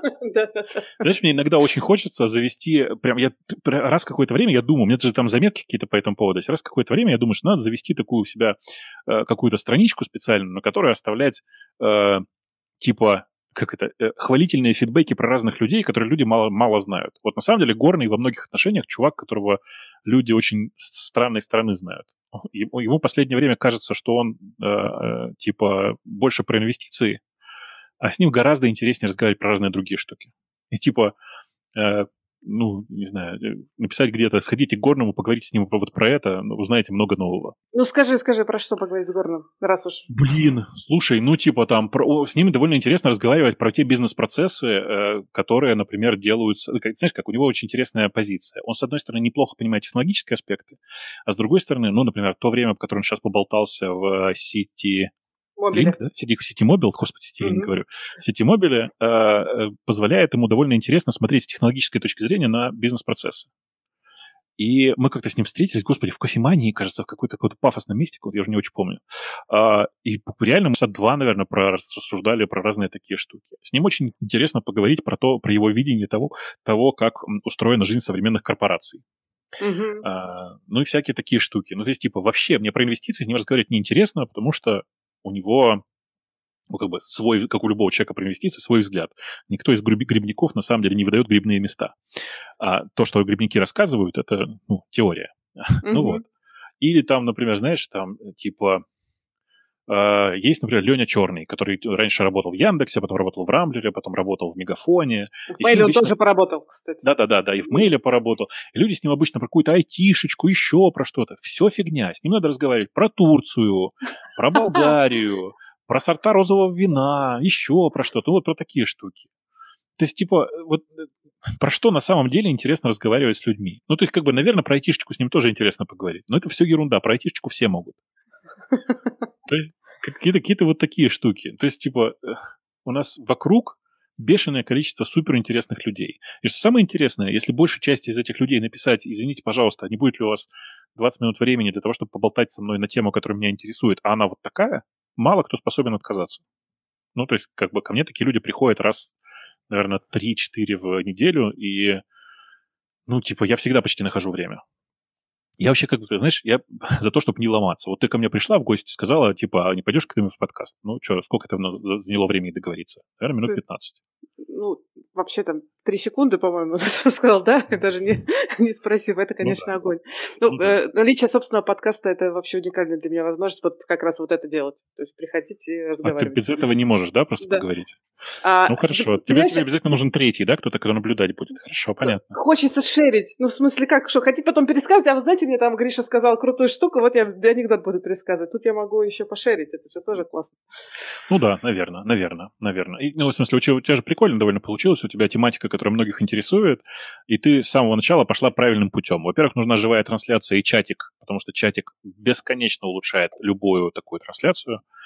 Вот. Э, и, ну, как бы ты просто нормально разговариваешь. У тебя нет списка. Списка вопросов, да. У тебя нет вот этого. Сколько ты зарабатываешь? Сколько ты зарабатываешь?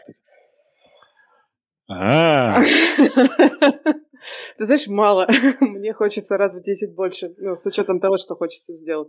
Ну ладно, хорошо. Можно айтишный такой справочник составить. Ай- айтишный закос под Дудя. От кого бы сказать? Греф красавчик? Да. Ну, потому что глупо спрашивать про Гришина, как бы это очевидный красавчик. Ну, Греф красавчик? Конечно, вообще уникальную штуку делает. Вообще нас, мне кажется, ждет Gassnet скоро. Как ты считаешь? Думаю, что не на основе Сбера. Не на основе Сбера? Нет.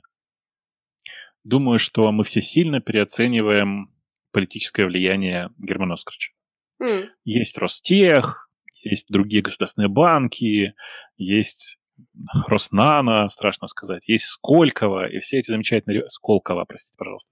А, и все эти замечательные ребята, с, с, ну, почти все они такие же сильные, как Герман Оскарович, а mm. местами и, и как бы и сильнее. Есть с Германом Оскаровичем нам было бы поприятнее Гуснет, а вот с другими ребятами непонятно. Да, еще. да, будет жестче, mm-hmm. будет жестче, mm-hmm. скорее всего. Вот. Эм, что, что еще нужно спрашивать у, у, у как-то в типичного технологического блогера? Эм, я даже не знаю. Вот как бы, если бы ты сейчас у тебя выбирала, куда переезжать, это скорее э, Калифорния, скорее Багамы или скорее Сибирь? Исландия.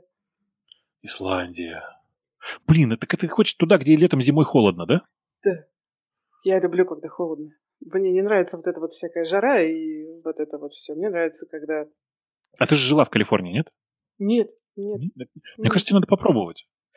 Канада, Исландия, Финляндия. О, Канада, да-да-да, Канада. Канада. Канада. Угу. Канада отлично, да, там, там ближе вот к британской, к этой самой, британской части британской Колумбии. Угу. Да, прикольно. Понятно, понятно. А ты? А нет, а ты? Калифорния, нет, да? Я совершенно сто процентов Калифорния, причем ее и скорее, типа, серединная часть между, между севером и югом. Мне угу. не, не нравится Сан-Франциско, мне не нравится долина, но мне очень нравится середина Калифорнии. Там. У меня там только одна проблема, я там не могу работать. Ну, в смысле... Вот, наверное, как ты в Исландии, знаешь, все настолько хорошо вокруг, что ты сидишь и думаешь, да ну нахрен, работать еще. Ну, да. Поэтому я обычно рассказываю, что я себе коплю на пенсию. Но надо, кстати, сказать, что мы живем в такое чудовищное время, когда не будет у нас никакой пенсии, короче. Работать мы будем до смерти, да. Ну, кстати, куда деваются программисты после 50, это отдельный вопрос. Непонятно пока. Я не вижу программистов после 50 в большом количестве. Все, еще Но... пока. Мы не дожили еще, нам еще не по 50. Ну да, их просто, их просто мало, ты, ты этого не замечаешь, но они есть, они есть.